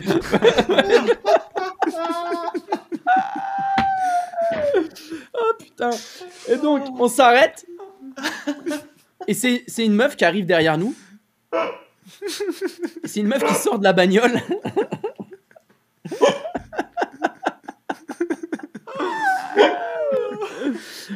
Et euh, bref, la meuf était pilote de rallye, donc elle nous a dit, euh, voilà. je- pas Ah merde. Oh, je suis désolé, je t'ai je t'ai niqué ton, ton, ton Non, non, c'est marrant, c'est marrant. Mais c'est beaucoup moins drôle euh, qu'une remorque.